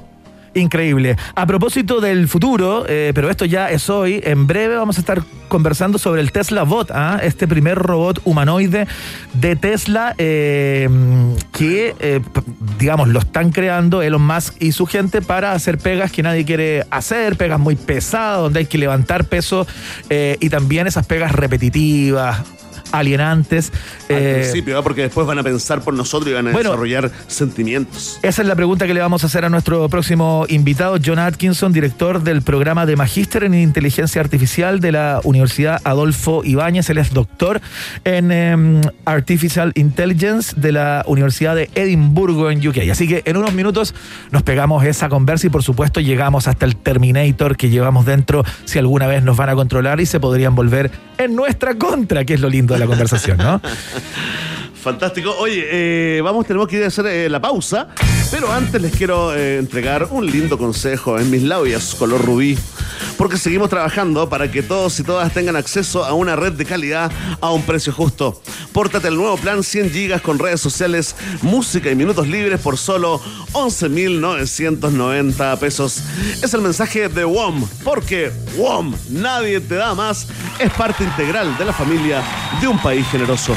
Hacemos la pausa y seguimos con más. Ratita. Mientras hacemos una pausa, métete a Twitter y después hablamos. Iván y Verne ya regresan con Un País Generoso en Rock and Pop y rockandpop.cl 94.1. Música 24-7. Rock, rock, pop, pop, rock, rock, pop, pop, rock, rock, pop, pop, rock, rock, pop, pop, rock, rock, pop, pop, pop, pop, pop, pop, pop. Es la hora rock and pop. Falta un minuto para las seis. ¿Aló? ¿Aló? ¿Estás ahí? Es que no te entiendo nada porque aquí está el espíritu malvado Clavistel. Hola Juan Carlos, ¿cómo estás, chupalliga? Te voy a cobrar más cuando venga. Que tu compañía no te chupe los gigas. Pórtate al nuevo plan 100 gigas con redes sociales, música y minutos libres por solo 11.990. Cámbiate al 600-200.000 o en WOM.cl. Nadie te da más. WOM. Bases y condiciones en WOM.cl. Las tarjetas del Banco de Chile presentan la promoción más esperada del año. 40% de descuento en Distrito Argentino. Con todas tus tarjetas del Banco de Chile, Distrito Argentino, miles de prendas, miles de sueños. Distrito Argentino, en Avenida Las Condes, Paseo San Damián y en distritoargentino.com. Paga con todas tus tarjetas del Banco de Chile y tienes 40% de descuento en Distrito Argentino del 20 al 24 de agosto. Promoción para marcas asociadas y no acumulable. Distrito Argentino. Todo lo demás es poesía. ¿Aló? ¿Aló? ¿Estás ahí? Es que no te entiendo nada porque aquí está el espíritu malvado Clavistel. Hola Juan Carlos, ¿cómo estás, chupalliga? Te voy a cobrar más cuando venga. Que tu compañía no te chupe los gigas. Pórtate al nuevo plan 100 gigas con redes sociales, música y minutos libres por solo 11.990. Cámbiate al 600-200.000 o en WOM.cl. Nadie te da más. WOM. Bases y condiciones en. The dedication, devotion, and turning all the night time into the day. Do the song about the sweet love moon, and do the song about the night. Do the walk, do the walk do the walk. El camino es uno solo. El camino es directo cuando escuchas lo mejor del rock y el pop. 94.1. Rock and Pop. Música 24-7. Porque nos entrega solo material de primera. ¿Cómo no vamos a amar a este país generoso? Iván Guerrero y Berna Núñez están en la 94.1. Rock and Pop. Música 24-7. Oye, estaba leyendo unos dichos bastante curiosos de el eh, ahora candidato al Senado por la región metropolitana, Jaime Mañalich, ex ministro de Salud. Verne. Mira, es muy curioso ¿ah? porque hubo un candidato que parte de esta forma. eh, la verdad que habla de que no está muy seguro de querer hacer lo que está haciendo. Dice, eh, hice todo lo posible para que fuera otra persona. ¿El, el mismo o el candidato? No, él. Él Ah, ya, dice no, está que... hablando, no está hablando de mutar eh, en otra persona. digamos. No, no, no, no. Ya, ya. Dice que a él le hubiera gustado que el candidato o candidata hubiera sido otra y no él. ¿Qué lo habrá convencido, Iván? Pero es, es muy raro, ¿no? Es muy raro partir de esta manera. Una porque- entrada como yo no, yo no lo busqué. Yo- no busqué. yo lo busqué y yo no tengo mucho que ver con esta cuestión. El poder viene a mí. El poder viene a mí. Yo no voy al poder. Claro, claro, el poder me, me busca, me atrapa y me instala y como en, en una primera línea, ¿no? Es como esa gente que dice que los libros lo encuentran. Ay, Esa mío. película. Ay, ay, ay. Esa película. Oye, a lo mejor estuvo revisando, hizo la planilla de Excel. No es tan malo, pero va con un candidato, va, va a dupla con Luciano Cruzcoque. Claro. En una nueva modalidad donde ya no hay, eh, no hay división. En la región metropolitana son todos contra todos, eh, eh, Iván. eh, cambia según las últimas elecciones. Claro. Y tampoco tenemos estas listas. Pues. Entonces, los que son independientes, ahora sí que van como independiente, independiente. No, no suman los votos de los otros compañeros de lista. Exactamente, porque Va a estar buena no se les ¿eh? permitió a los independientes lo que sí se les permitió para la elección de constituyentes, digamos, que fue una excepción solamente para esa elección. Ahora van ahí solos contra el mundo, corriendo desnudos por la pradera, digamos. es una linda figura, ¿eh? Todos los independientes sí. corriendo desnudos por la pradera, qué linda figura. Linda figura, le mandamos eh, un saludo a todos los candidatos, ¿ah? a los nueve presidenciales eh, y a los no sé cuántos. ¿eh? ¿No tengo esa cifra tú? No, tampoco, ¿de qué? ¿De, la- de las parlamentarias? De las parlamentarias. Imposible. ¿Para qué? Tengo Ah, vida, ¿para Bene. qué? Tengo vida. está en Google, es Tengo cierto. vida, ¿para Hay qué? otras cosas que hacer. Oye, otras cosas que hacer, pero la gente está presionando nuestro pueblo de un país generoso que dice, ¿cuándo parte la segunda entrega de los titulares en UPG? Ahora.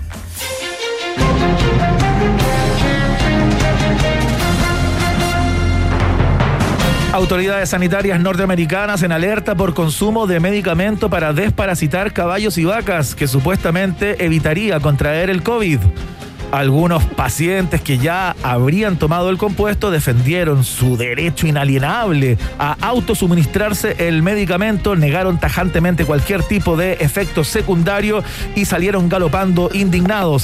El resto preguntó si podían quedarse a almorzar para no desperdiciar el pasto del lugar. Ampliaremos ¿ah? esta, esta información. Oye, Qué bueno que lo dejaste ahí, ¿eh? Qué Sí. bueno que lo dejaste ahí. Sí, lo dejé ahí porque- Yo me dije, va al la tentación, cucumelo, ¿eh? va directo al cucumelo. tuve la tentación, pero bueno, eh, finalmente... Yo no eh, sé, ese golpe que te diste cuando chico en la frente, ¿eh? En el, exactamente. En el lóbulo, en el lóbulo No, no, frontal. es porque nací con forceps. Entonces, Ah, al parecer los forceps. Olvidé ese dato trivia. Los forceps apretaron mi lóbulo frontal y por eso el tema de la coprolalia, los fluidos y todo eso. Pero lo he ido Sí. superando, ¿ah? lo he ido superando. Sí, he, he sí, ido trabajando conmigo mismo y los múltiples medicamentos que he tomado en mi vida también han hecho su trabajo. Qué bueno, eh, y te felicitamos, eh, Iván. De verdad, te dedicamos el programa también. Gracias, Verne. Atención. Presidente Piñera, sí, el presidente Piñera propone al abogado penalista Jean-Pierre Matus para ocupar la vacante en la Corte Suprema. El especialista en Derecho Penal y académico de origen diaguita y tendencia socialista era el favorito de los senadores de izquierda y es hermano de la periodista Alejandra Matus. Es decir, reúne todas las características que demuestran que Piñera está muy solo, pero abierto a conocer y entablar amistad con gente nueva y de otras partes. espero, sí, sí, espero que me inviten a la próxima fiesta de los abrazos, aunque me cueste abrazar a la gente, declaró un sensible primer mandatario. Oye, mira, el cruce que hizo el presidente. ¿ah? Sí, sí, oye, es que uno cuando está solo y tiene la pulsión, tiene que abrirse a nuevas posibilidades, conocer gente nueva, ocupar ciertas aplicaciones que no le dé vergüenza al presidente, ¿ah? Sí, es verdad, que, que dé el salto nomás. Totalmente, aparte que hay gente de la izquierda que es súper simpática y valora mucho lo que ha hecho el presidente en el último gobierno. Sí, claro. Oye, eh, seguimos con los titulares. Me muero por entregar esta información porque es realmente increíble. Yo no había escuchado nunca algo como esto. Por favor, música de titulares. Zoológico en Bélgica le prohíbe el acceso a una mujer acusándola de tener un romance con un chimpancé. Eddie Timmermans, que ha visitado semanalmente a Chita, de 38 años, durante cuatro años, escucha bien, semanalmente, durante cuatro años, negó tajantemente estar enamorada del macaco y solo reconoció estar sosteniendo una aventura con él. Según los, funcionarios del zoológico, el vínculo entre ambos consiste en mirarse y besarse a través del cristal que los separa durante horas, pero que aún la relación no se ha consumado. ¿ah? Eso es información eh, que nos llega eh, en exclusiva. Atención con esta exclusiva. Lo último que la excéntrica mujer habría hecho es dedicarle una canción y tenemos la canción que le dedicó al Increíble. macaco. Por favor, en exclusiva. Acierto periodístico. Aquí está la canción Bene Núñez, esta es la canción que le dedicó eh, al mono Chita de 38 años, eh, este amor imposible que no logra fraguar Verne Núñez con todo el mundo en contra, pero continúan eh, en este idilio de cuatro años una vez por semana. No está preparada la sociedad para esto todavía. No, esto se adelantó varios años, esto es vanguardia pura, Sí. imagínate una relación interespecies, otra cosa, ¿no? No, y usted puede estar ahora un poco impactado con este contenido zoofílico, pero nos adelantamos en un país generoso. En cuatro años, esto será un contenido rutinario en los programas de radio. Oye, ¿sabes qué cuentan los, los funcionarios ahí que este mono chita está teniendo inconveniente con sus compañeros y compañeras ahí en el con el resto de los monos, digamos, porque ¿Se al- humanizó? no, o sea, claro, al fijar su atención permanentemente sobre esta sobre esta mujer el resto de los, de los integrantes de la familia, digamos, lo discriminan y no le dan mucha pelota. Entonces se está quedando Ah, solo. Le dice, ándate con, ándate con la humana. Ándate po". con la humana, exactamente. Ah, a ver si te va a sacar los, los piojitos y se los va a comer. Tal cual, como lo hacemos nosotros, imagínate. O sea, A está ver si te va a siendo, llevar en la espalda. está siendo discriminado por el resto, entonces le está generando un problema psicológico importante a este, a este mono y por eso esta mujer hoy día tiene prohibida la entrada y sales que apareció en un programa de televisión en Bélgica entre lágrimas y decía yo amo al mono y él me ama a, mí No, no. en la tele, en la tele. Estamos preocupados por ella, ¿eh? estamos sí, preocupados. estamos muy preocupados. eh, sí, aparte es partidaria de la libre demanda en el terreno de lactancia. Iván, estamos muy preocupados por Adi y le dedicamos no solamente la canción, sino que también el programa a ella. Exactamente. A una lista larga. Sí. Ahí está.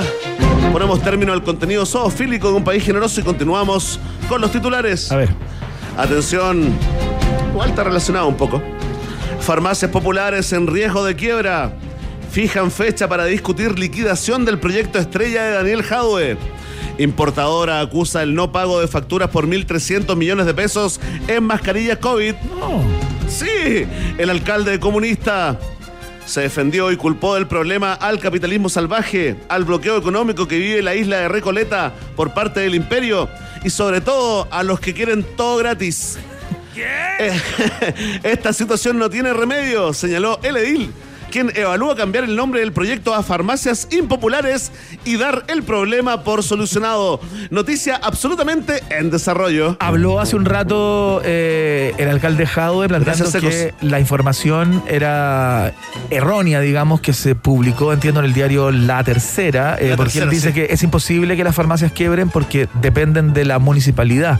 Por tanto, tendría que quebrar la municipalidad como que para las far- para que las farmacias, digamos, no puedan seguir eh, funcionando. Lo que sí dijo, reconoce que hay un problema con estos 1.300 Hay una deuda, millones, sí. hay una deuda importante, que pero que no va a hacer quebrar a las farmacias, que las farmacias siguen fu- funcionando y todo eso, y fustigó duramente al periódico que eh, publicó esta información. Por supuesto, oye, si tú compras a 100 y vendes a 50, ¿qué podría salir mal? Sí, claro.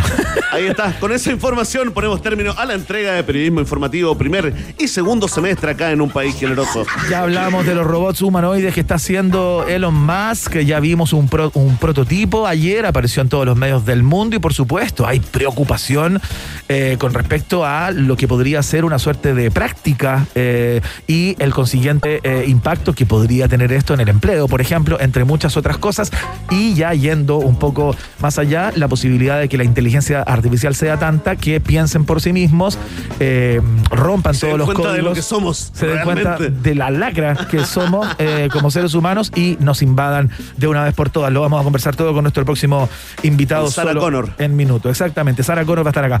Escuchamos a In Excess. Los australianos llegan con esta que se llama Please. Acá en la Rock and Pop. Música 24-7.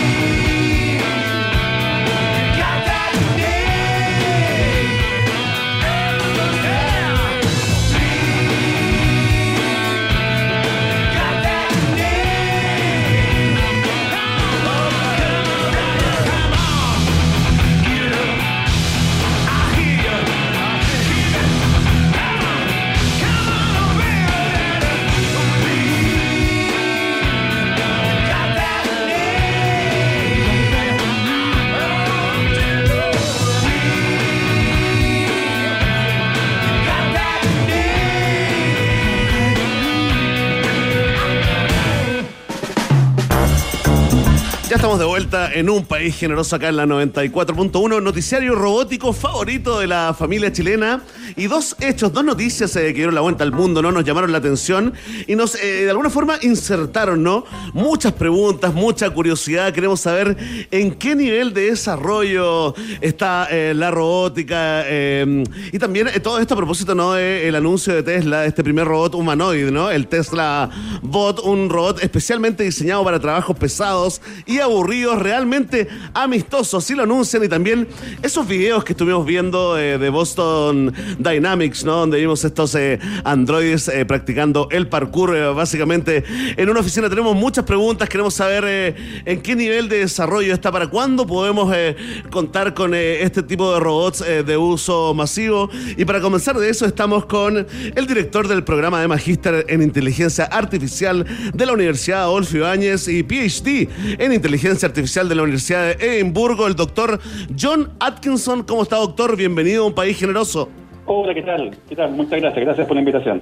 Hola John, No, bienvenido. gracias, doctor. Oye John, bueno, como planteaba Verne, un montón de preguntas se nos vinieron y claro, hay a- a- algunas más inmediatas que otras, digamos, eh, porque uno cuando proyecta esto, y hemos visto tantas películas de ciencia ficción que es imposible no pensar en la posibilidad que en algún minuto se nos vaya de las manos esto de la inteligencia artificial y, se vuelva todo en contra. Pero bueno, eso es para, para unos minutos más. Eh, ¿Qué te pareció cuando viste esto? ¿Te parece eh, que la humanidad va para allá y que esto es un camino eh, sin vuelta, digamos, y que, en- poco tiempo más un montón de pegas que en general la gente como que ya o no quiere hacer o le cuesta mucho hacer, eh, van a ser hechas por estos androides, robots? Mira, mira, Iván, eh, ¿tú te refieres a, a ambos casos? Lo que mencionaste de Tesla y Sí. Boston Dynamics. Sí, claro. Las dos cosas sorprenden, ¿no? Eh, Exacto, sí, pero, pero yo creo que en realidad, bueno, aquí a lo mejor va a ser un poco va a ser un poco decepcion- decepcionante lo que voy a decir para, para la audiencia, pero yo creo que, que en todas estas cosas yo creo que hay que hay que quitarle un... Yo parto a la base de que le quito un, se- un 70% de marketing. Ya. ¿ya? Y Hay, hay mucho bluff mediático, especialmente esta gran empresa, porque oh, usted usted podrá entender que obviamente a esta empresa le interesa vender, un tema de imagen, Claro. de, a- de atraer talento, que obviamente que se sientan, digamos, eh, eh, eh, bien valoradas desde el punto de vista de los accionistas, etcétera, etcétera. Entonces, Claro. de, de hecho, en particular, el voy- a partir por lo más simple, el Sí. caso de Tesla Bot, hace un anuncio que en realidad es como bien característico de Elon Musk que dice cosas, promete cosas, pero en, pero en el fondo hay un tema más teatral, mediático. Ya, se anuncia primero y después vemos cómo lo hacemos, ¿no? Algo así. Eh, Claro, pero, pero en realidad ni siquiera eso, porque de hecho, eh, incluso saliendo un poco del tema este de robótica, Sí. si ustedes han visto por ahí, hizo lo mismo con especulaciones a, eh, por el tema de las criptomonedas. Sí, claro. Lo mismo. Entonces las tira como, como para manipular el mercado y después, no, sabes que en realidad me equivoqué, no era tal. Entonces aquí es lo mismo. De hecho, solamente un ejemplo. Yo creo que yo creo que hay que estar tranquilo desde el punto de vista que esta cosa no es todavía Terminator ni nada por el estilo. Yo Ya. creo que eso es más, digamos, eso es más mediático donde ellos son los responsables. Y solamente te voy a hacer una, una sola comparación donde hay gente que está en general súper molesta con todos estos anuncios medio faranduleros de, de Musk. ¿Ya? Porque lo, lo que ustedes mencionaban, de, de hecho que también ha salido a la palestra, es la, la, la empresa Boston Dynamics, que Sí, hizo todo esto, el robot Atlas que ustedes ven en los videos, todo. La empresa que se ha estado mínimo 10 años de investigación y desarrollo. Ya. Y está en lo básico. Y sale Elon Musk un par de semanas atrás diciendo, no, si yo el próximo año le voy a tener esto, un primer prototipo, eso es falso, mentira, digamos. Ya, ya, se entiende, se entiende. A pesar de que más, que- a pesar de que más ya como que hizo pública las características como fisonómicas de este, Sí, de sí, este bot, sí. ¿no? Un metro setenta y dos, 57 kilos, que se desplaza o- Exacto. 8 kilómetros por hora. O sea, es tanto el, No, el, el no. bluff. No, no, sí, bastante, bastante, y no es primera vez que pasa, no es primera vez que pasa. De hecho, esto fue, seguramente ustedes tienen que haberlo visto, ya fue, de hecho está diseñado con restricciones, digamos, porque el tema es súper complejo, con, por la empresa eh, Honda, a lo mejor tienen que haber visto, digamos. Sí, sí, claro, robot claro, claro. también hace todas estas cosas, pero ojo, pero yo quería ir a un detalle para que ustedes entiendan más simple en realidad que eso, porque, A ver, porque doctor. todos pueden decir, no, voy a hacer un robot así, así, y va a hacer tal cosa, y va a automatizar todo este tipo de tareas, y la gente se empieza a, obviamente a asustar. Claro. Pero, pero solamente eh, un detalle para que todos entiendan que eh, cuando tengo una máquina en el fondo que tiene que hacer cierta cantidad de tareas enorme, eso requiere gran cantidad de energía, Mm. ¿cierto? Sí. Eh, si yo les preguntara a ustedes de qué tamaño serían las baterías que ustedes tuvieran que utilizar para hacer cierta tarea, usted me diría, oye, enormes, son un tremendo mastodonte, claro. Claro, claro. Buena pregunta. cuerpo- el cuerpo no te permite pasar esbelto. ¿Me explico? Claro, con ese diseño como muy ergonómico, así que, que, No- que no presenta da, todo no te Tesla. da, porque, porque no es solamente un tema de robot, de computadora, hay un tema mecánico, hay un tema de infraestructura que requiere. O sea, tú no puedes decir, no voy a hacer un, un- un robot de una silueta que hace decir de 90, 60, 90. la Claro. Mentira, mentira, porque tenéis problemas técnicos, mecánicos, Ya. de lo más básicos que resolver y que en el mejor de los casos, si estáis proyectando lo vais a resolver, no lo vais a resolver en un año. Hay gente que está trabajando 10, 20 años en esto, digamos. ¿te fijas? Entonces, entonces ni siquiera, entonces porque como te digo, eso, las medidas del peso, la altura, un, un montón de gente puede especular también con eso, pero en realidad no es tan así, requiere una cantidad de trabajo enorme, desafío en temas de energía, en temas de robótica, en temas de, me- de mecánica, de motores. Ya. Entonces no es tan así, yo creo que para estar tranquilo por ahora, que es más que es más un tema de, Oye. de, de que quiero hacer famosa la empresa, más que nada. digamos. No, eh, oye, muy interesante la mirada del doctor en inteligencia artificial John Atkinson que está conversando con nosotros. Oiga, doctor, eh, y si unimos los, los dos, estos dos eh, noticias viralizadas, ¿no? El anuncio de, de Elon Musk, que ya lo pusimos, ya lo mencionamos ya, bajamos la, el robot al piso y también, claro, y también estos, estos androides, ¿no? Que vimos ahí practicando una especie de, par- de parkour. ¿En qué nivel de desarrollo se encuentra eh, la robótica en el mundo y cuáles son lo- los principales referentes hoy en día, doctor? Mira, mira, yo creo que en general a nivel de, de la aplicación industrial de la robótica, y con eso estoy aterrizando para que la gente no se pase tanto rollo de las películas, digamos. Ya porque Sí, todavía bueno, no logramos sembrar el pánico, ¿ah? queríamos igual un poco, pero sí, no, no teníamos logramos, ganas, pero sí. lo echó todo por tierra el doctor. No, no, no, no, pero es que es, que es generalizado, es que es Sí, totalmente muy bien, normal muy bien. La gente ve algo y empieza a proyectar en su mente esta cuestión, casi se va a apoderar del mundo y viene Claro, Sarah Connor, llamemos a Sarah Connor, sí. De hecho, de hecho, Tomás, mira, mira, decir algo mucho más simple. De hecho, la gente se cuestiona unas cosas y se pasa unos rollos de estas cosas, pero no se pasa rollo en otras cosas que son concretas, actuales y que nadie se da cuenta. Por ejemplo, los robots asesinos y la y la arma con inteligencia artificial que ocupan los, los gobiernos en sus eh, en su armamento. Lo que pasa es que no veía una figura esbelta como robot, Claro. pero hay una cuestión que está instalada en un cohete, en, en un misil, lo que sea, y está cumpliendo la orden de Claro, para matar a gente. Se entiende, sí, pues. Entonces hay gente que no tiene eh, eh, tanto, por lo menos, porque igual han, han, han- se han levantado voces que hay que tener cuidado en eso, pero sin embargo cuando ven algo más en la forma más cercana a uno, ahí obviamente empieza a surgir los miedos. Claro, Pero, claro. pero debo decir que en general eh, ha, ha sufrido un avance muy importante en términos en general, para, para aterrizar la expectativa, en términos industriales. Hay muy bueno, muy bueno, muy bueno desarrollo robótica en términos de automatización, para ayudar a la industria, para ayudar en general a un montón de robots industriales. digamos, ¿ya? Ahora, lo que está, lo que está un poquito más alejado todavía es toda esta cosa más de eh, máquinas que realmente se apoderen de nosotros, nos controlen, tengan Claro. inteligencia igual. a su- No, eh, a nivel de robótica eso todavía muchos, muchos, muchos años para eso. Oiga, doctor, pero, pero a ser posible, ¿no? O sea, eh, digo, eh, en general los escritores de ciencia ficción se adelantan décadas, a veces siglos, ¿no? A lo que después eh, ocurre. Ahí hay como un puntito que uno le podría decir, bueno, Elon algo de eso cacha desde otro lado, ¿no? Pero, pero es posible, digamos, es posible que eh, algún genio logre desarrollar conciencia, lenguaje propio, incluso por sentimiento en un androide. Y aquí la pregunta va ligada con otra. ¿En la ética de la inteligencia artificial hay límites planteados? Sí, mira, eh, para tu primera pregunta, eh, efectivamente sí, sí, digamos, si, si el tema no es, eh, no es básico, a ver, en términos simples, el tema no es si sí, si no, sino los recursos que requieres para eso. Porque mucha gente, los especialistas, sí, sí se puede, pero no, como tú lo estás diciendo, eh, este tipo en- de un año para otro, no, porque requiere años y años de trabajo. digamos. O- obviamente la tecnología y la ciencia ha avanzado bastante, pero tampoco es la cosa mágico así. ¿te fijas? A, los a los Harry Potter le sacamos la varita y punto, no. Pero, pero sí ha- han habido avances importantes y seguramente, de hecho más, mira, el ejemplo que ustedes estaban poniendo al comienzo de la conversación, Sí. que lo contrastaban con lo de Boston Dynamics, Sí. donde, ah, donde aparecen los famosos, estos robots Atlas haciendo estos movimientos de pirueta complicados para los humanos. Claro. Lamentablemente, y de hecho hoy día yo lo estaba comentando en un blog, lamentablemente sí han avanzado bastante en temas de robots, control eh, de movimiento, todo, pero el video que ustedes ven, el video que está pregrabado, digamos, movimientos que están pregrabados, y están pregrabados incluso asesorados por una co- coreógrafa norteamericana. Ya. ¿Ya? Entonces, ¿Y cómo, claro, cómo funciona eso? O sea, no hay inteligencia artificial ahí, es un robot que está programado eh, casi mecánicamente para hacer eso. No, ahí, ahí no hay inteligencia artificial, obviamente hay unos sistemas que son más astutos, pero el, el meollo es que tú usas una trampita. está disponible, como si ustedes me recuerdan, se los puedo enviar. Eh, está disponible que te permite hacer coreografía eh, tal como se hacen las películas. Perfecto. Que tú, que tú dices, diseña gráficamente, yo quiero que se mueva así, que haga tal Claro. cosa, bla, bla, bla, bla, y listo, ejecútelo, listo, punto. Es decir, que obviamente para efectos de demostraciones es como muy, es claro, uno queda, uno queda Claro, uno Claro. queda igual Oye, impresionado. John, eh, John Atkinson, yo me, ac- me acuerdo que hace no mu- mucho tiempo eh, se conversó acerca de una información a propósito de un experimento que estaba haciendo Facebook con unos computadores eh, que le metieron inteligencia artificial y en un minuto tuvieron que, yo no me acuerdo muy bien cómo era, pero era algo Sí. como esto, como que tuvieron que desconectarlos. Mira, A propósito de que los científicos que trabajaron en eso no reconocieron el lenguaje que las máquinas empezaban a hablar, entonces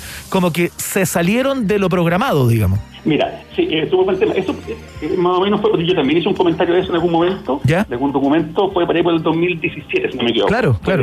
Fue de justamente de Facebook y de hecho, coincidentemente, yo comenté eso en su momento porque yo, dentro de mi investigación ah, de años luz atrás, estuve trabajando en esos temas. Ya. Entonces, entonces los conozco. Ya. Pero mira, yo, lo- yo creo que lo que pasó ahí es, lo siguiente. Yo creo que hubo más la amplificación de unos medios noticiosos norteamericanos que lo que realmente pasó. Ya. ¿Por qué? Porque básicamente lo que son, y eso es- es- estamos dando cosas súper prácticas.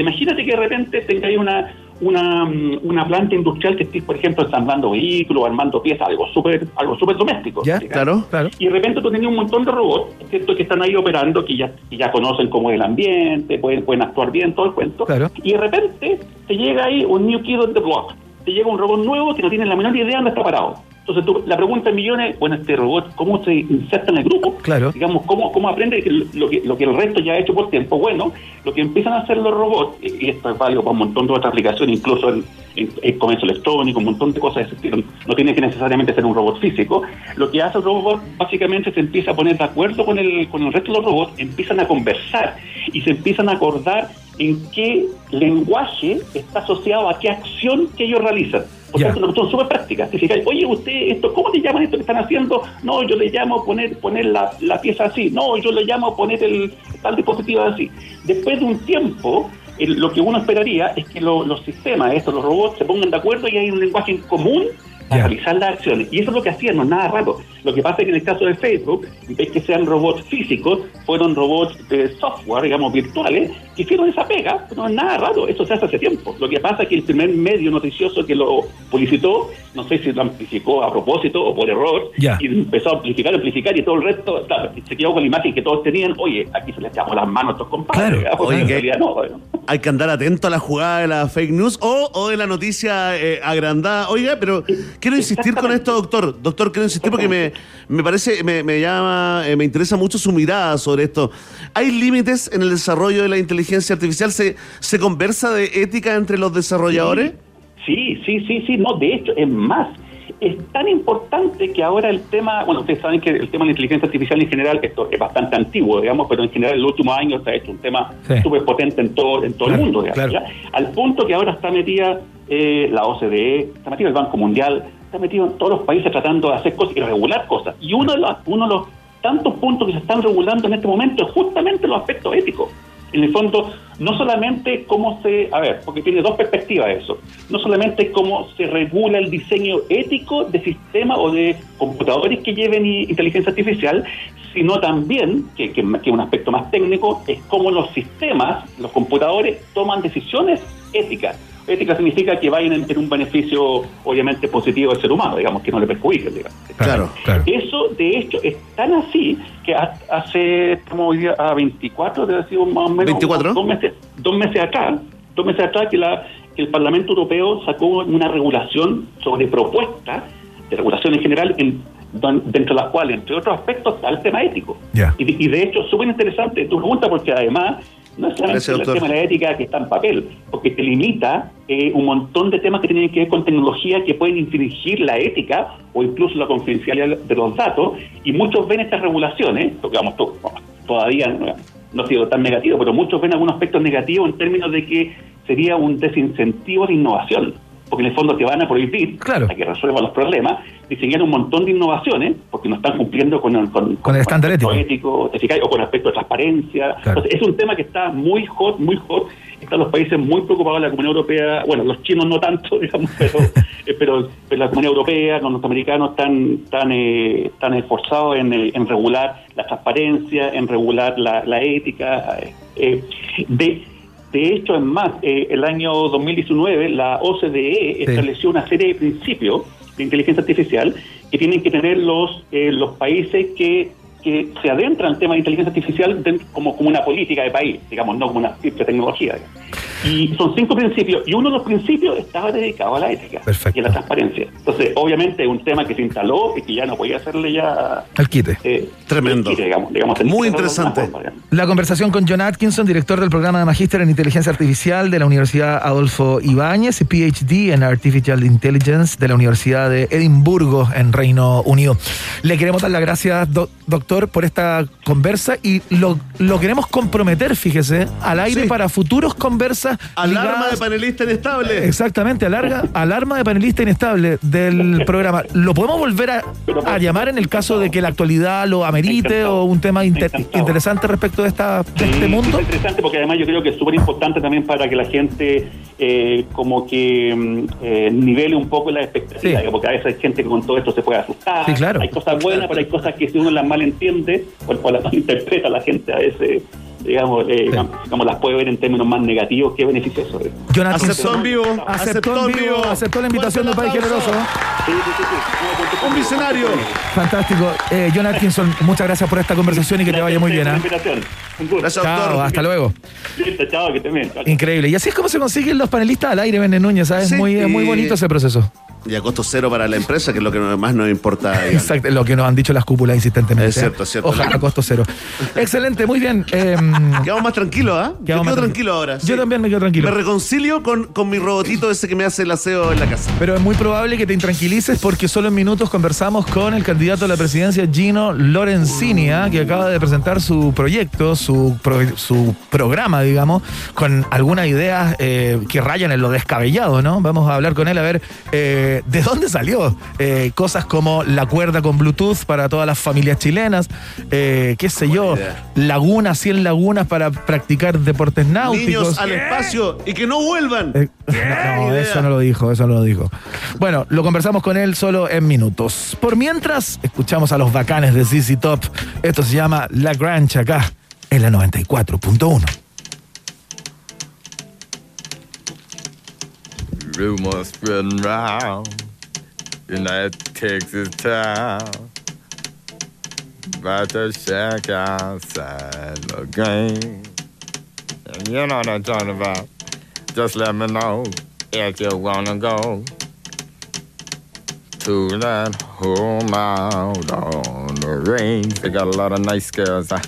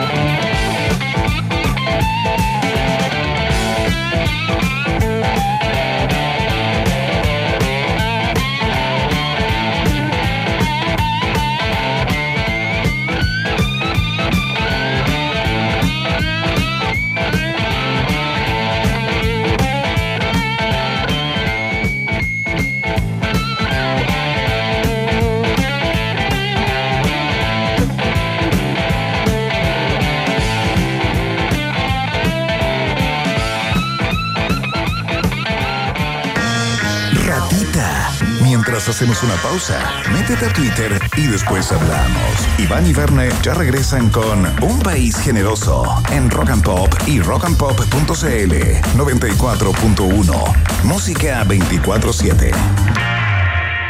Temperatura rock. Temperatura pop. Temperatura rock and pop. 12 grados. En Viña Tarapacá tenemos un compromiso con nuestro hogar. Plan de biodiversidad que protege las especies nativas del ecosistema para brindarte vinos de calidad inigualable. Conoce más de nuestro plan en www.legadotarapacá.cl. Viña Tarapacá, 145 años de tradición enológica. Con Uber estás siempre a un botón de distancia de que las cosas pasen. Viaja con UberX, envía por Uber Flash, pide en Uber Eats y Corner Shop. Ponte en modo Uber. Iván, Verne y sobre todo tú, sí, tú, le dan vida a un país generoso. Con el sello Rock and Pop 94.1, música 24-7. En un mundo co-convulsionado, con un país popularizado y una humanidad en pa pandemia. As a pandemic. Emergen nuevas ca- candidaturas que pro- prometen cambiarlo todo. Un país generoso presenta las co-conversaciones pre-presidenciales en Rock and Pop. Muy bien, señoras y señores, llegó el momento estelar del día. Por supuesto que teníamos muchas ganas de conversar con él. Eh, había partido junto con el partido de la, de la gente. Se suponía que podía ser el candidato de ese partido. Se peleó con uno de sus líderes, que finalmente es quien es el abanderado de ese partido. Me refiero a París y Franco, y él quedó como independiente y muy rápido juntó las firmas eh, y lo consiguió. Eh, es uno de los nueve candidatos ya inscritos para la papeleta del mes de noviembre. Señoras y señores, Gino Lorenzini en un país generoso en las co-conversaciones prepresidenciales. ¿Qué tal, Gino? ¿Cómo está? Muy bienvenido. Muy bien, Iván, Verne, un gran abrazo. Bienvenido, bienvenido, eh, candidato Lorenzini. eh, ¿Se siente ya cómodo con ese, con ese rótulo? La verdad es que sí, estoy bastante contento. Ya, oye Gino, eh, antes de entrar en tu programa que ha dado mucho que hablar, ¿no? Eh, a propósito de las, de las medidas que suenan algo rimbombantes desde algún lugar y, y a veces cuesta un poco comprenderlas, ¿no? Pero an- antes de eso, Gino, eh, ¿cómo juntaste las firmas tan rápido? Cuéntate un poco, ¿en cuánto tiempo juntaste las casi 40.000 firmas? A ver, mira, lo que pasa es que yo quería competir en primarias con Franco, entonces yo intenté afiliarme al partido el 12 de junio ¿Ya? y eh, ellos podían ratificarme por ley hasta el 5 de julio. Ya. No lo hicieron y no me avisaron y por casualidad el 9 de agosto, es decir, no quedando nada de tiempo, ¿Ya? descubrí en el CERVEL que estaba como independiente. Ya. Sí, y me aceptó el CERVEL, me revisó y me permitió levantar la firma desde el 11. Entonces fue en 12 días 42 mil firmas. ¿Y cómo lo hiciste? Cuéntate un poco. ¿Te- ¿Tenías alguna estrategia planteada para, para poder hacer eso? Nada, Simplemente eh, hice algunos videos por el medio de comunicación que es el FIF Live. Eh, esos videos llegaron eh, a las personas, la gente se motivó y, y fue todo realmente muy rápido. Pero, pero fue porque finalmente a mí me dieron un portazo y tuve que abrir la ventana para poder entrar eh, como presidenciable con una candidatura independiente. Gino, ¿qué pasó en lo personal eh, con Franco Parisi? Porque igual desde lejos, aunque uno no esté vinculado con el partido de la gente, eh, da pena cuando se rompe una amistad de años. Sí, da mucha pena. Eh, no sé, pues, eh, yo lo que me pregunto es por qué no me aceptaron la solicitud de inscripción y no me avisaron de que me ¿Fue habían como una, rechazado. como una traición? ¿Cómo, ¿Cómo lo sientes? Mira, no sé si traición, quizá, mira, ve- ve- pensemos en positivo, pensemos que fue la directiva la que no le dijo a Franco y que la directiva fue la que trató de aislarme y que no quería que compitiera con Franco. Entonces, eh, él fue mi profesor en la Universidad de Chile, prefiero pensar positivo, eh, ojalá que algún día se puedan aclarar las cosas. Oye, Gino, ¿y tú has hablado con él en estas últimas horas a propósito de que te convertiste en un candidato más? No, no, la verdad es que no. Está, está roto ese, ese puente en este momento. Al parecer sí, pero como te digo, uno no sabe la vuelta de la vida, quizás Franco no tenía todos los antecedentes y después pueda aclararse la situación. Mira, con que una persona de una directiva empiece a remar para el otro lado y te diga una cosa a uno y otra cosa al otro para tratar de confrontarlo, puede desencadenar en lo que se vivió. Está bueno, no, no guarda odio en su corazón el candidato Gino Lorenzini. Oiga, eh, eh, circuló un rumor en redes sociales, candidato, de que el CERVEL podría haber empezado a rechazar alguna de las firmas. Eh, ¿Se enteró de eso? ¿Confirma? ¿Desmiente?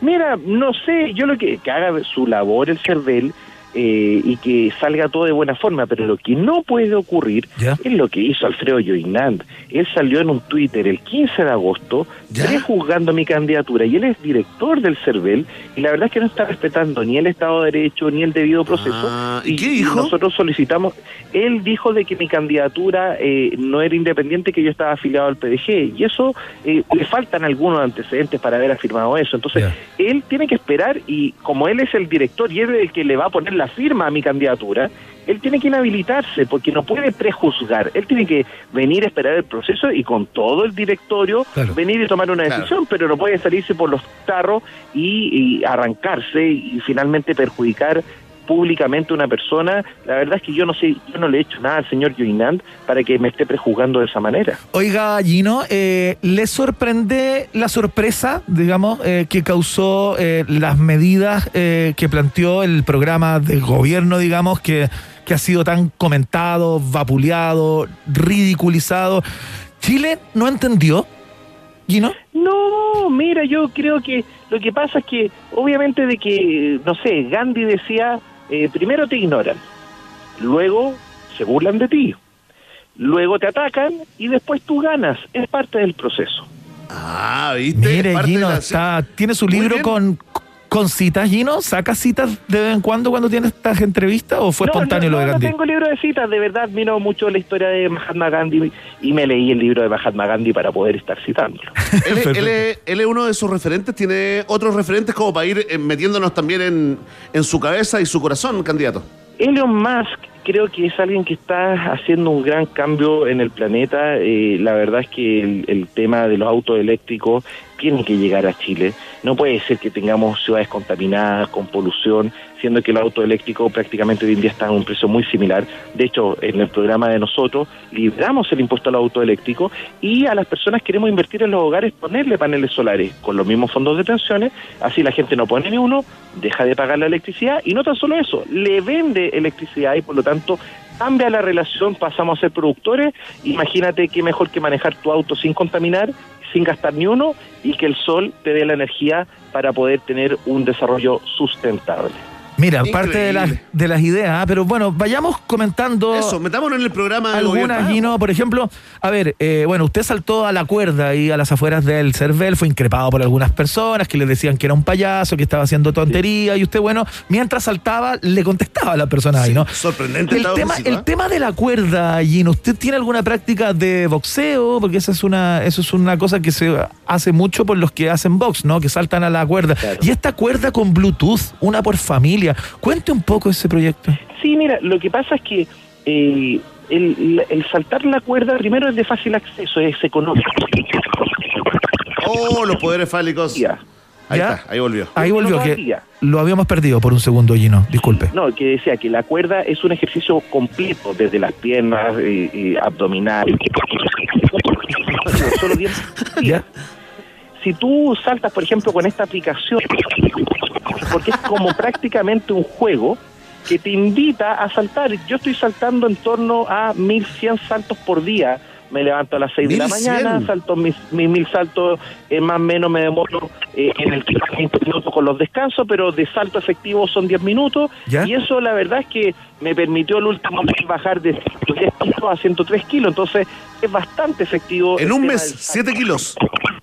7 kilos, Oye. claro, en un mes, gracias al salto. Oiga, Gino, eh, estamos teniendo un problema con la comunicación en este momento eh, porque hay una interferencia. Vamos a, cortar el teléfono y lo vamos a volver a llamar. ¿Le parece? Para que, para que mejore el contacto, para poder escucharlo de, de buena Déjame manera. ver si mejora, déjame ver si mejora. A ver, No, ya, a a ver. mojar un poquito, no importa, pero vamos a buscar. ¿Te vas a mover? de que puedan ¿Está lloviendo? sin ningún- Está yo cayendo un poquito de chispa acá en, en, en Santiago. eh, Oh, Y en Twitter no cuentan nada. No cuentan nada en Twitter. Oye, ahí, ahí lo estamos escuchando mejor. A ver. lo escuchamos mejor, Sí, a ver. súper bien. Ya. Sí, súper bien. A ver, Oye, Gino, ya, eh, una cosa Explícanos es- el mecanismo, sí. ¿Cómo Claro. funciona esto de la devolución de dinero por saltar la cuerda con Bluetooth a una cuenta de salud? Eso, mira, lo que pasa es que lo primero es que los chilenos cuando le da un cáncer, lo pagáis dos veces y ya es terrible enfrentar el cáncer, pero lo más se debe a que se queda la familia. ¿Se cortó? No, está, No, ahí volvió. ahí volvió, pero hay, hay una interferencia cada cierto rato. ¿No estará intervenido el teléfono, No. Gino? ¿Tiene alguna sospecha de que está intervenido su teléfono? Puede ser, hoy día me empezaron a aparecer los... Sí, sí, medio eh, sí, es como una cosa media alienígena. Un poquito. Mire, Gino, candidato, mire, hagamos una cosa. Le cortamos, lo llamamos enseguida, no le conteste a nadie, ni siquiera a Franco, ¿ah? Perfecto, perfecto. Ya, ya, solo a nosotros. Ya. Ya, ya, candidato. Muchas lo gracias, lo ¿ah? llamar- Y, y mientras muevas a un lugar con, con buena señal. Ya, vamos a hablar con Gino Lorenzini, entonces estamos conversando con él, tenemos algunos inconvenientes con la comunicación, hay algo de interferencia y se sospecha, Bene Núñez, de alguna intervención de terceros, ¿ah? Sí, estamos investigando, activamos el CIPER de un país generoso, queremos saber qué son los poderes fálicos, si es la PDI, si es el mismo partido de la gente el que está interviniendo el teléfono. Sí, sí, sí, tranquilo, Sí, sí, Carlito. estamos tranquilos, estamos tranquilos, estamos tranquilos. Estamos tranquilos, en este momento estamos restableciendo eh, contacto con uno de los teléfonos celulares de eh, Gino Lorenzini, Iván. ¿Tú tienes la impresión que tiene muchos?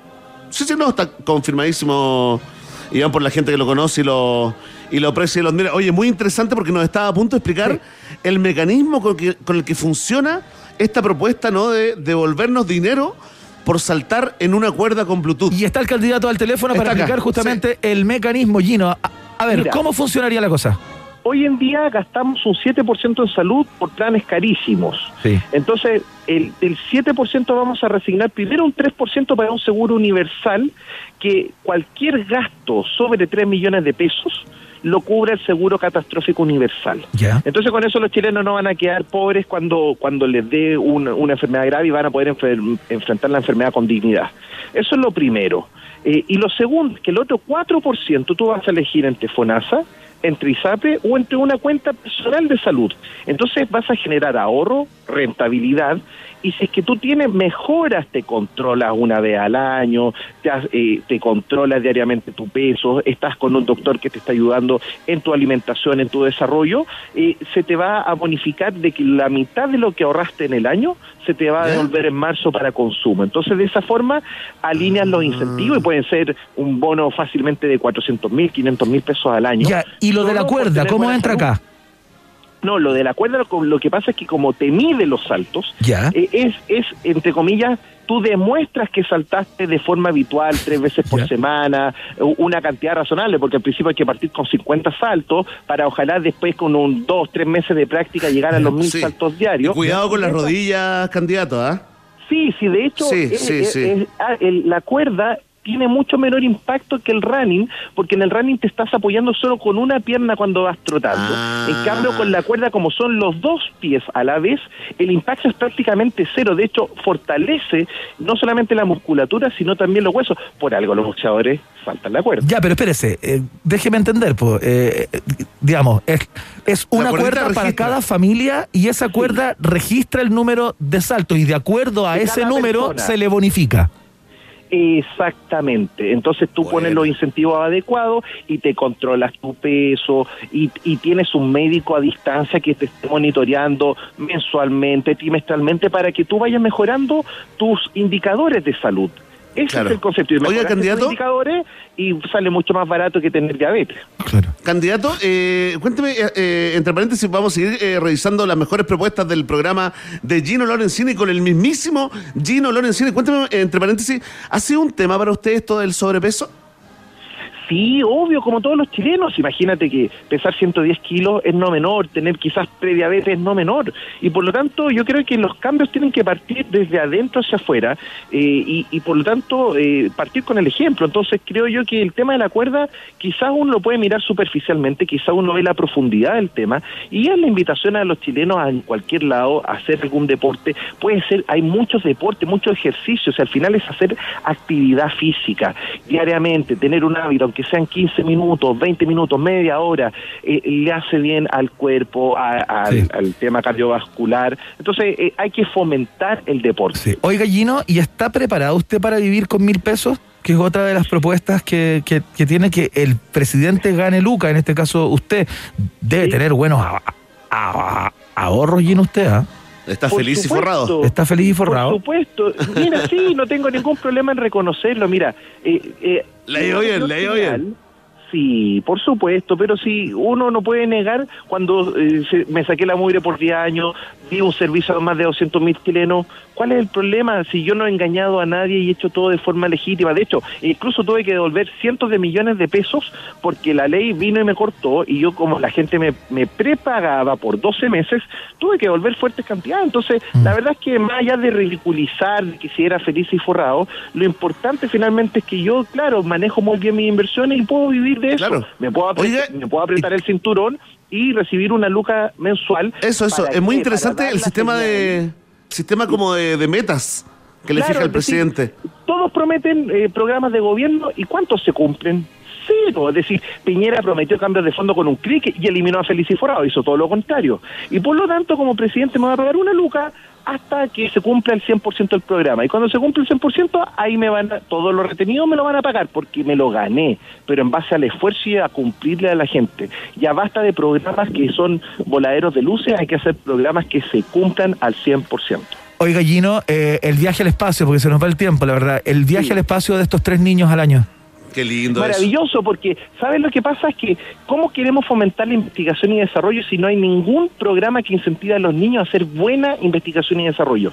¿Tú te imaginas todos los niños eh, motivados a generar innovación, desarrollo, tecnología y los tres ganadores que, que desarrollen cosas que realmente sean prácticas y, y útiles para el nuevo mundo, que se ganen un, un- un viaje al espacio, oye, el costo es al final 250 mil dólares, por ejemplo, en Virgin, eh, te sale por el Estado 750 mil dólares que todos los niños del país estén focalizados en hacer investigación y desarrollo, yo lo encuentro hermoso. Hay que hacer políticas públicas que vuelvan a hacer soñar a los niños.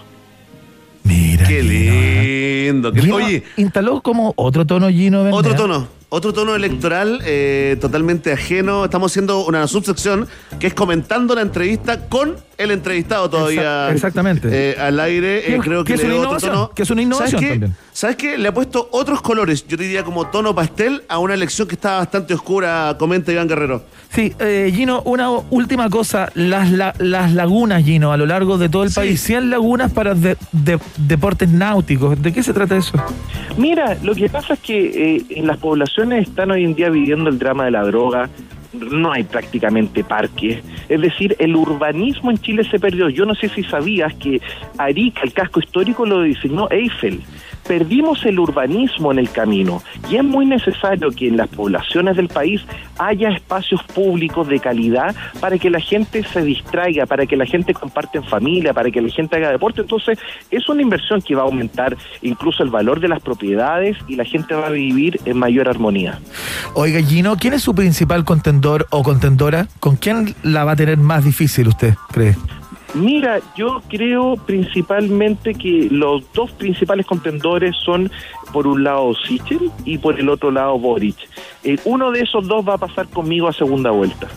Fantástico. Oiga, la última, antes que se vaya, porque eh, lo queremos dejar invitado para una segunda parte de estas co-conversaciones. Nos quedamos con muchos temas eh, del programa, pero la firma llamó mucho la atención, su firma en el programa de gobierno. De- ¿Desde cuándo que no la cambia, candidato? Desde niño, desde niño. Es mi misma firma de niño y está bien que así sea. Todos tenemos que tener un Pero hace un esfuerzo, pero usted hace un esfuerzo para que le quede así. ¿O usted escribe con esa o letra de cabro chico? natural, no, natural. De hecho, me echaban unas tallas en Antofagasta, estaban todos muertos de la risa mis compañeros de curso, cómo no hay cambiado la firma. Pero es parte de, es parte de, de, De lo que soy, de uno lo que es. soy. Es lo que soy. Gino Lorenzini, señoras y señores, de las co-conversaciones prepresidenciales, parte 1. Ya vendrá una parte 2, Gino, si usted eh, le parece bien. Por supuesto, y muchísimas gracias por el tiempo y el espacio para poder comunicar ideas distintas que realmente nos van a unir como país. Excelente, Gino, que le vaya muy bien. ¿ah? Un abrazo grande. Chao, hasta luego. Chao. Ahí está, Gino, en, el- en la primera parte de las co-conversaciones prepresidenciales, Verne Núñez, y lo que corresponde en este minuto es eh, ver los resultados parciales de la pregunta Claro, hacemos día. el puente entre el candidato y la opinión de la gente.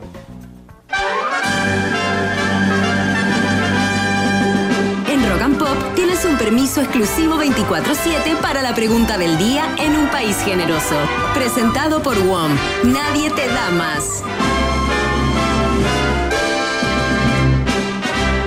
Atención, atención, con tertulies, ratines y roedores. Vamos a ir con los resultados parciales de esta prestigiosa encuesta llamada La Pregunta del Día en un País Generoso. Recién acabamos de cortar con él. Hablando de Gino Lorenzini, nuevo candidato, porque el programa de gobierno de Gino Lorenzini incluye viajes al espacio para niños y niñas, sueldo presidencial de Luca, con metas para el presidente, pruebas de ADN a los mayores, eh, devolución de dinero por saltar la cuerda con Bluetooth y el desarrollo del surf, entre otras ideas. Y te preguntamos a ti, ¿Qué te parece? Ah, mucha gente votando y comentando con el hashtag Un País Generoso. Grandes premios después de la crisis económica. Número. Ahí está, no estaba atento. Perdón, siete, Lo no, el que no estaba atento era, era, era DJ Ceros, ¿ah? Momento histórico, atención. Mira cómo va la votación, ¿ah? En último lugar, con un 8,9% de los sufragios, está cerrando la votación la opción, me parece un programa genial y futurista. Mira. Más arriba, con un 10,1% de los votos. En tercer lugar está la opción Rescato algunas ideas del programa de Gino. Fíjate. Con un 34,6% de los votos. En segundo lugar está la opción Me parece una broma. Y en primer lugar, pero sin mayoría absoluta, marcando un 46,3% de los sufragios, la opción Me preocupa Gino, liderando la encuesta de hoy. Queremos agradecer rápidamente a Paulina Troncoso, ¿qué te importa? Claudio 1972, 74, perdón, me equivoqué. Y, todos, a todos nuestro amigo Han, Salvo Parra y todos los que votaron y comentaron en la pregunta del día de hoy, ya lo saben. Vox Populi, Vox Day. Si tú tienes preguntas, nosotros tenemos respuestas. Esto fue la pregunta del día en un país generoso, presentado por WOM. Nadie te da más. Escuchar siempre las necesidades de los clientes es el pilar fundamental para entregar la mejor experiencia. Esto bien lo sabe WOM, quien recibió nuevamente el reconocimiento como mejor empresa de telefonía móvil en el premio Pro Calidad 2021. Seguirán trabajando con la misma cultura y convicción de siempre, porque WOM, nadie te da más, es parte del país generoso de la rock and pop que comienza a cerrar su emisión de día martes, Verne Núñez, con el nuevo candidato a la presidencia, Gino Lorenzini. ¿ah? Una caja Tremendo. de Pandora. Sí, hay esperanza para, para este país. Eh, quiero agradecer a todo el equipo, por supuesto, y en especial a todo el pueblo de un país generoso. Gracias, Verne. El pueblo te escucha, te aclama en este momento. Gracias. Viajes al espacio para todos. gracias, Verne. Ya. DJ Secos, muchas gracias por la puesta al aire. Mitzi Belmar en la producción, como siempre. Nacha Inostroza, la directora de la radio, apoyó en el día de hoy también. Y eh, nos vamos con música, por supuesto, hasta mañana a las 6 de la tarde. Lo hacemos de nuevo, ojalá mucho mejor que hoy. Suena Nirvana. Esto se llama The Man Who Sold the World. Chao.